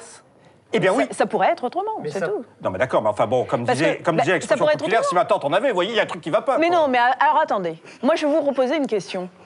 Dans le cadre onusien, qu'est-ce qu'on en fait dans ce cas-là? Ah, Ça veut pas dire pareil. Ah bon, c'est pas pareil. Pas du tout, parce que l'ONU est un cadre qui il y a rassemble pas de Mais non, mais ce que je c'est néolibéral. qu'il y a Il y a différents il y a cadres. pas de c'est- l'ONU. Il n'y logique. a pas de traité néolibéral à l'ONU. Alors que l'Union Euh, européenne hélas. est régie Il y en a aussi, par des textes juridiques Oui. euh, qui reposent sur le Et dont on ne peut pas néolibéralisme. déroger. C'est Par- la C'est- loi. c'est- C'est Mais- pas du tout pareil. Mais regardez aujourd'hui, par exemple. Mais, mais ça, c'est un défaut, c'est une conséquence. Mais aujourd'hui, dire que sur vous le êtes pour plan, la sur plan, modification de l'Union européenne et de sa nature. C'est ça le problème Mais bien sûr. Donc vous êtes pour le gauchisme de l'Union européenne. Le Donc ça veut dire concrètement que c'est la ça vieille. veut dire? Mais si, ça veut dire que vous êtes pour une Europe sociale, quoi. À travers l'Union européenne. Mais écoutez, l'Europe sociale, c'est maintenant, c'était quand ça Mais non, mais voilà, c'est que là, vous m'enfermez dans quelque chose. Évidemment, Mais je peux pas vous malheureusement, dire moi, je n'enferme génial. rien.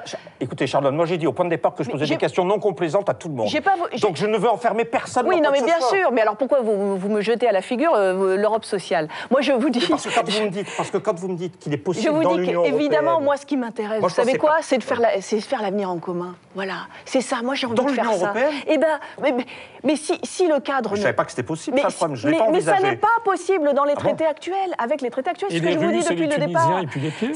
mais, mais non, mais pourquoi pas Eh ben alors donc pourquoi le périmètre de l'Union européenne? Mais Nous, sommes pour des coopérations Je viens internationales. de vous dire. je- Mais, pour- monsieur pour- Asselineau, attendez, vous m'écoutez pas. Attendez, pour dire sur Airbus, une petite précision sur Airbus, c'est que dans l'Airbus A380, il y a 15 États de l'Union européenne sur 27 qui interviennent, il y en a donc 13 qui n'interviennent pas du tout, et vous avez dans l'Airbus A380, la première part, c'est les États-Unis d'Amérique, vous avez la Chine, le Japon. Ce sont des coopérations internationales qui ne se limitent absolument pas au périmètre de l'Union. D'ailleurs, dans le Boeing 777 Dreamliner, vous avez 10 entreprises françaises qui travaillent dedans. C'est-à-dire que nous avons Oui, des oui. grands projets internationaux, et ça, c'est la voie de l'avenir. Je- Ça n'a pas le périmètre de l'Union. Je vais juste dire quelque chose qui va évidemment faire sursauter, mais je vais juste quand même le dire. Allez-y, ensuite. Daniel on se prépare, on se prépare. Préparez-vous. Allez-y. Parce que ça va être du Tout le lourd. monde est fixé à sa Euh, L'Europe actuellement que nous avons, elle a ses défauts, je l'ai dit tout à l'heure.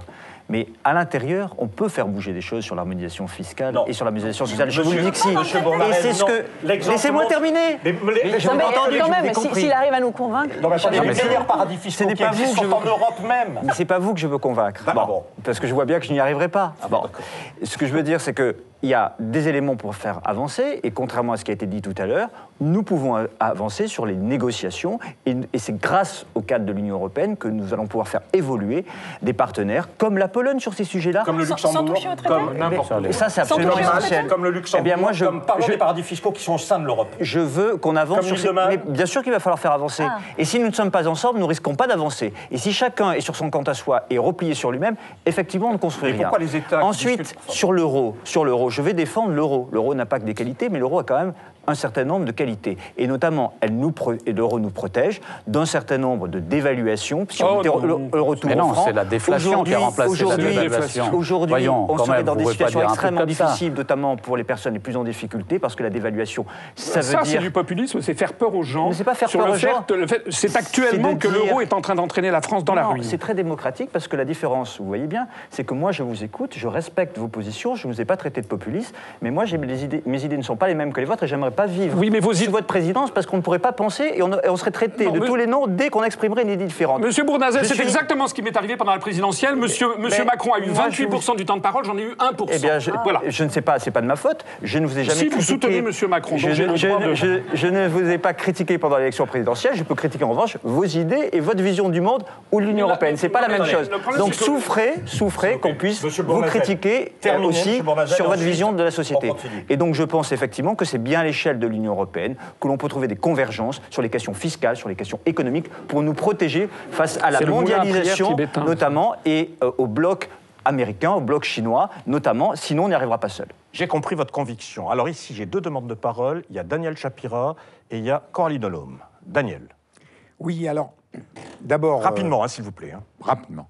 Non, je, je crois que d'abord, euh, au passage, Charlotte Girard a dit une chose très juste c'est que tout est parti du plan Marshall. Injection de capitaux américains pour renflouer les pays européens et ensuite construction de l'Union européenne, dont, par rapport au débat qui a lieu, je crois qu'il faut quand même rappeler que dès 57, le premier 47. traité de Rome Ah est non. fondé sur la concurrence libre et non faussée.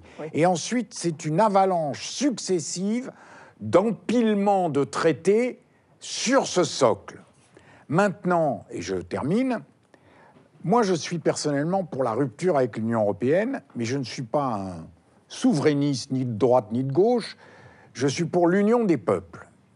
Et donc, euh, étant pour la rupture avec l'Union européenne, je reprends la, formule qui était dans le petit film.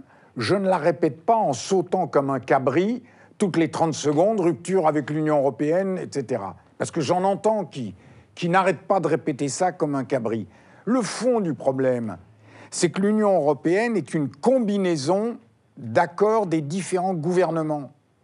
Et quand pendant des années on nous disait rupture, rupture, rupture avec l'Union européenne sans un mot sur Hollande, eh ben là il y a un souci. Parce que l'Union européenne ne peut faire ce qu'elle fait que par l'accord des gouvernements. Ce que j'ai dit. Et je terminerai sur une référence qui est assez absente du débat. Il y a actuellement la grève des cheminots depuis deux mois et demi. On en pense ce qu'on veut, y compris de la forme, sans doute discutable, de deux jours sur cinq. Mais ils sont en grève contre quoi? Une loi qui applique les paquets ferroviaires.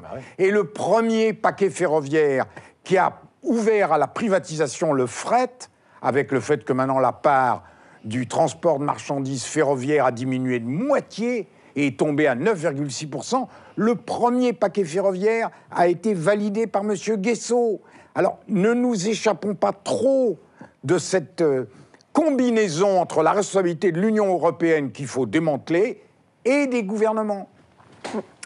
Je voulais euh, noter que, comme souvent, euh, le débat part en sucette, en fait, parce qu'il y, a- un truc qu'on pose pas dès le départ, c'est que l'Union européenne, c'est une chose et que l'Europe, c'en est une autre.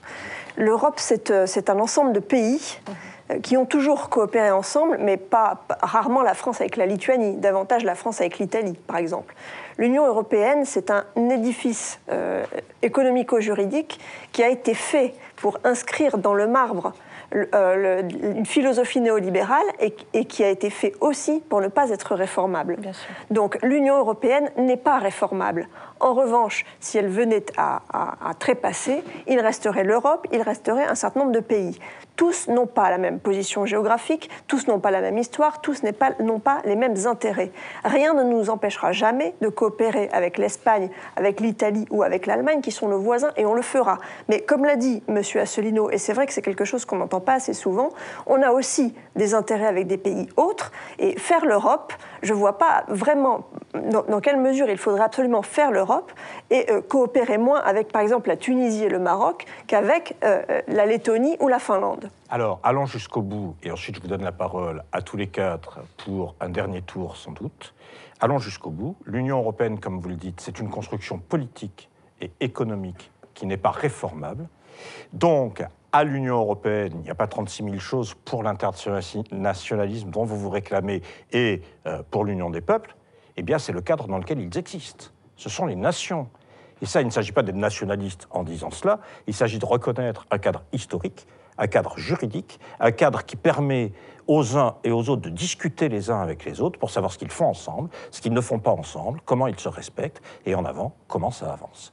Donc si c'est ça le problème, cela veut dire, si j'ai bien compris, et est-ce que vous êtes d'accord avec ça, que l'Union européenne, c'est une machine construite comme une machine économique et politique qui n'est pas réformable en tant que telle. Est-ce que vous êtes les uns et les autres d'accord avec ça ou pas? Je ne, cesse, je ne cesse de dire cela depuis des années, donc je l'ai dit encore tout à l'heure. Mais justement, si on, On fait un tour, hein on prolonge, oui. euh, donc on commence le tour. Allez, allons-y. Alors- Mais un tour, par définition, c'est ça y va, quoi. Ça dépend, il peut avoir des tailles différentes. Dans des Mais petits pneus. Un petit tour. Ou un petit tour. Bon, alors, euh, non, si on veut être cohérent avec ça, Oui. je suis d'accord évidemment avec cette idée.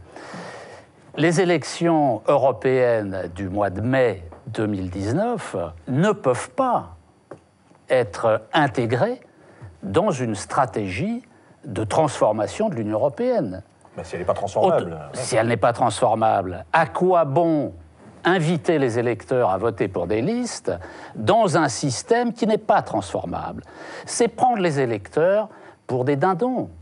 Et je pense que beaucoup d'électeurs ont compris, et que plus encore, la- lors de la prochaine élection, il y aura une montée de l'abstention. Je crois que pour être cohérent avec cette idée en effet essentielle que l'Union européenne n'est pas transformable, il faut accélérer le mouvement de délégitimation de l'Union européenne en pratiquant un boycott militant de l'élection européenne.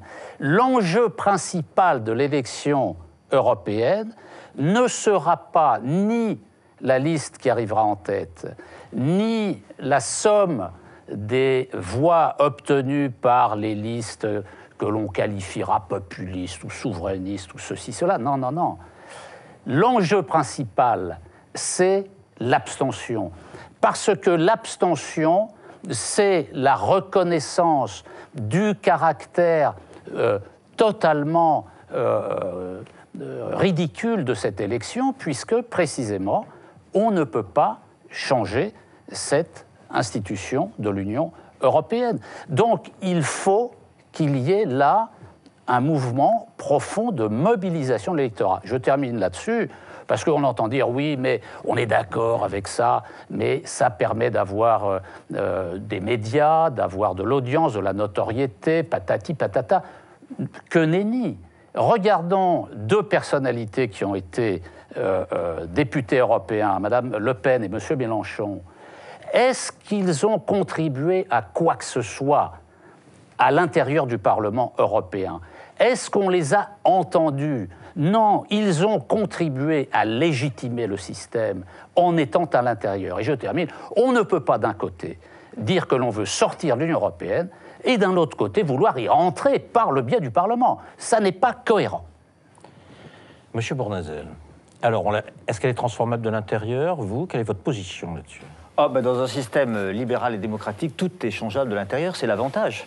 Oui, mais est-ce que l'Union européenne est suffisamment libérale et démocratique pour être transformable? Ben, Je crois que oui. Je crois que justement, justement, aux élections européennes, ça va être l'occasion d'avoir une vision de l'avenir de l'Europe. Moi, je crois euh, euh, au principe de subsidiarité, c'est-à-dire de bien définir ce que est capable de faire l'Europe, comment elle peut nous protéger sur la sécurité, sur le défi euh, climatique, sur le défi démographique, défendre un certain nombre de principes, nous faire avancer aussi face à l'agressivité de Trump, face à l'évolution aussi du monde qui va très très vite. Aujourd'hui, je préside une mission d'information sur la réforme de l'audiovisuel. On voit bien là, avec tous les acteurs, des GAFAM, etc., qu'il va falloir des réponses européennes. Vous croyez que Google regarde la France, l'Italie, l'Allemagne? Non, regarde l'Europe. Et là, on a des réponses. En revanche, là où l'Europe est trop tatillonne, là où elle ne correspond pas au bon échelon, et eh bien évidemment, il faut conserver nos échelons nationaux, nos échelons démocratiques pour mener un certain nombre d'actions, et tout cela n'est pas du tout contradictoire. Et moi, ce qui me frappe, c'est l'idée qu'on sortirait euh, de l'Union européenne, on sortirait ou pas, ou on sortirait de l'euro, mais on ne voit pas derrière quelle vision on a euh, de, notre, de notre projet, que face aux défis de l'internationalisation des échanges, face aux défis des blocs qui sont face à nous, quelles sont les réponses adaptées Je les vois Prochaine émission, ça. Oui, bien sûr. Bien sûr, ça peut être... Et je, finis sur une question, parce que j'aurais aimé être journaliste, oui, il y a longtemps. Et du coup, vous savez pas ce, que, vous dites. ce que vient de dire M. Nikonov m'a intéressé, et donc je pose une question à M. Asselineau. Serez-vous candidat aux élections européennes du coup qu'on faisait un tour de table. Mais serez-vous candidat aux élections européennes parce que est-ce que vous allez cautionner le Parlement européen? Finissons le tour de table. Ah, c'est une question importante. Oui, je vais répondre. Charles Girard, passons, passons à vous. Euh, moi, si vous voulez, j'entends ce que dit, ce que vous dit euh, Jacques Nikonov. Moi, je mm. pense qu'on peut être candidat dans un cadre en considérant que ce cadre n'est pas transformable, il faut le dire. À partir du moment où on le dit, où on dit à quoi correspond ce cadre, en quoi il est une entrave et pourquoi on s'y présente, on peut s'y mm. présenter pour construire un parti, pour construire une organisation, pour je sais pas quoi, mais au moins, il n'y a pas d'ambiguïté sur la nature même de la présentation. C'est pas pour le gauchir, c'est pas pour le transformer parce qu'il n'est pas transformable, c'est pas pour en faire un truc social parce qu'on ne peut pas en faire un truc social parce que l'histoire est passée par là, etc., etc. Dans quel cadre, vous, vous sentez votre candidature à ces élections européennes? Alors, la, candidature euh, insoumise, on va dire. Bah, bien sûr, c'est la vôtre. Alors, euh, écoutez, moi, je, je, voudrais d'abord euh, rappeler une phrase qui était un petit peu un slogan comme ça, mais qui finalement répond assez justement à, ce que, à la nature du, débat actuel. on a dit pendant l'élection, l'Europe, on la change ou on la quitte. Bon ce qui est une, manière finalement d'assumer tous les défis, les uns après les autres, mais pas euh, dans le désordre. C'est-à-dire que euh, on peut très bien faire tout ce qui est possible pour changer ce cadre, car je pense que contrairement à ce qui a été dit, on peut changer le cadre. Ah, il est transformable. Il est transformable. Ah, mais ce n'est. c'était votre position tout à l'heure. Mais, Si. si. Mais ce Pardon. n'est. Mais si. On peut changer la nature des rapports de force entre les États qui composent l'Union européenne. Et ça, ça fait exploser le cadre.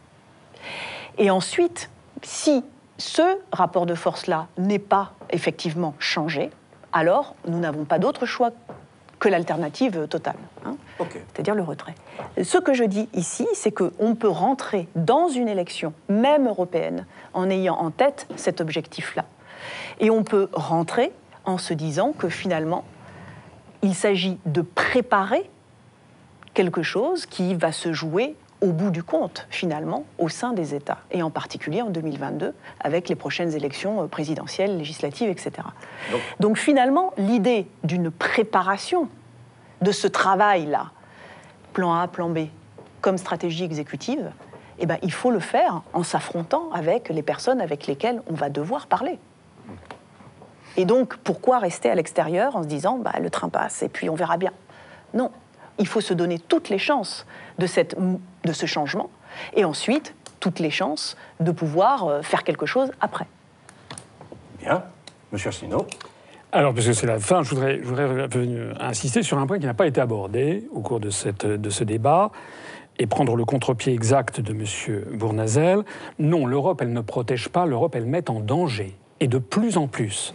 Elle met en danger le niveau de vie des Français qui sont en train de s'appauvrir massivement.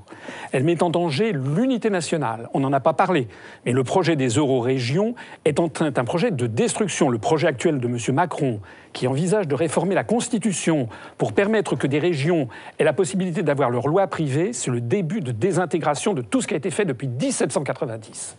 Elle met en danger le niveau de vie des Français, l'unité nationale, elle met en danger la paix mondiale parce que nous sommes maintenant ligotés derrière la folie washingtonienne des élites euro-atlantistes. J'ai dit tout à l'heure, nous sommes en, choc frontal vis-à-vis de la Russie et vis- vis-à-vis du monde arabo-musulman.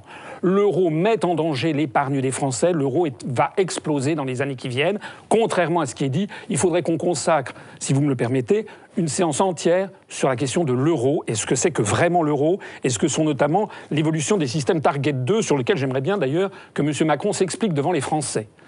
Alors maintenant, je réponds à la question sur les élections, les, les élections européennes. Bien sûr que nous allons aller aux élections européennes. Je me rappelle en 2014, nous avions notre mouvement, l'UPR était petit, on y était allé. Jacques Niconoff avait déjà fait campagne pour l'abstention. Malheureusement pour lui, la, la participation avait augmenté en 2014. Oh, nous allons, nous allons, nous allons, hein. oui, oui, oui, c'était une exception. mais C'était dommage parce que c'était- la première fois que vous étiez mobilisé. on va essayer de faire mieux, là. Voilà. Donc, alors, donc, bon, bon, il faut évidemment y être présent. Pourquoi? Le Parti communiste français, pendant des décennies, avait dans son programme, euh, c'était pas le mien, mais c'était son programme, c'était l'instauration de la dictature du prolétariat. Ça ne l'empêchait pas de participer aux élections de la démocratie bourgeoise qui existait en France, et d'ailleurs à son plus grand profit, il faisait 27%, 25%, il avait une influence considérable sur le corps social français. De la même façon, effectivement, Jacques Niconoff a raison de dire que Mme Le Pen ou M. Mélenchon ne les a pas entendus au Parlement européen, mais pourquoi? Parce que Mme Le Pen et M. Mélenchon ne sont pas clairs du tout, ils n'ont jamais proposé de sortir de l'Union européenne et de l'euro. Je vais prendre en revanche un contre-exemple, c'est Nigel Farage, avec lequel j'ai d'ailleurs des, différences notables parce qu'il se, se situe très à droite de l'échiquier politique britannique. Mais Nigel Farage, si le Brexit a eu lieu au Royaume-Uni, c'est bien parce que Nigel Farage par sa notoriété obtenue au Parlement européen, où constamment il donnait des coups de boutoir pour dénoncer la construction européenne, qu'il a fait connaître le UKIP. aussi bien par ses au- résultats Il est parti Oui, après, oui, courageux. D'accord. Au, au Royaume-Uni. Oui, oui, mais, oui, mais c'est justement parce qu'il était présent au Parlement européen que ça lui donnait une tribune. C'est la raison pour laquelle nous, nous irons à l'élection européenne et sur un sujet euh, d'une clarté limpide. Nous voulons rassembler tous ceux qui sont en faveur du Frexit, c'est-à-dire de la mise en œuvre dès l'élection présidentielle de l'article 50 du traité de l'Union européenne pour sortir la France de cette prison des peuples qui d'ailleurs finira un jour ou l'autre par exploser. Mais pas avec l'article 50. Pourquoi Ah, pas alors, l'article ça, c'est 48 c'est encore autre Mais chose. non, C'est la même chose. C'est la même chose. l'enfumage. Non. Regardez les Britanniques. Non, c'est- Ils sont enfermés Non, avec l'article non, 50. non, non, non, le- Il faut une décision Non, unilatérale. non, non, non, non. Le problème des Britanniques, c'est que, Madame, le- le- vous savez ce que c'est le problème des Britanniques? C'est comme s'il y avait eu en France un référendum sur le Frexit, qu'il eût été gagné, et qu'au lieu que ce soit moi qui le mette en œuvre, on ait demandé à François Bayrou de le mettre en œuvre. Parce que Mme Theresa May, elle était pour le, elle était pour le Remain. Non, non, ça a été une manipulation. Non, non, ça a été une manipulation. Ça a été une manipulation Alors, des élites britanniques. Je pense que dans les temps qui viennent, nous aurons le temps de parler de l'article 50 et même des autres, Monsieur Asselineau. Mais je note juste que M. Farage, qui a été très courageux, a abandonné son peuple. Eh oui. Et Oui, ça, Ah bah oui, c'est bah c'est la vérité. C'est pas, pas qu'il a abandonné. Il a mené le combat que vous avez dit, Non, mais mais, je- le- lorsqu'il a obtenu oh. son résultat, il a démissionné. Ah oui Je Ça, pense qu'il n'avait pas de politique alternative. Je pense qu'il faudrait, si vous voulez, je pense qu'on ne peut pas réduire ce qui s'est passé dans le Brexit et ailleurs à M. Farage, et que toute la première partie de notre M. émission Asselineau qui en parlait, montre je peux parler. Oui, mais que toute la première partie de notre émission montre bien qu'il y a d'abord et avant tout des rapports de classe et le poids de l'Union européenne sur le peuple britannique qui fait qu'à un moment donné, ce peuple se prononce pour le Brexit. Ça n'est pas M. Farage qui a produit quoi que ce soit. Il a sans doute cristallisé quelque chose, mais au point de départ, il y a un malaise politique, économique et social qui ne tombe pas du ciel. Bref, Une histoire aussi. euh. dans cette émission, nous avons donc traité de l'Union européenne et de l'Europe. Vous l'avez compris, nous avons essayé d'illustrer le fait que l'Union européenne, ce n'est pas l'Europe. L'Europe, ce sont des nations, ce sont des peuples, ce sont des aspirations, ce sont des histoires. L'Union européenne, c'est une construction politique, une construction économique, une construction faite pour faire peser des intérêts, l'intérêt notamment de la finance, contre l'intérêt des peuples et leurs intérêts sociaux et démocratiques. Voilà l'émission que nous avons voulu faire. J'espère que vous en aurez été satisfaits.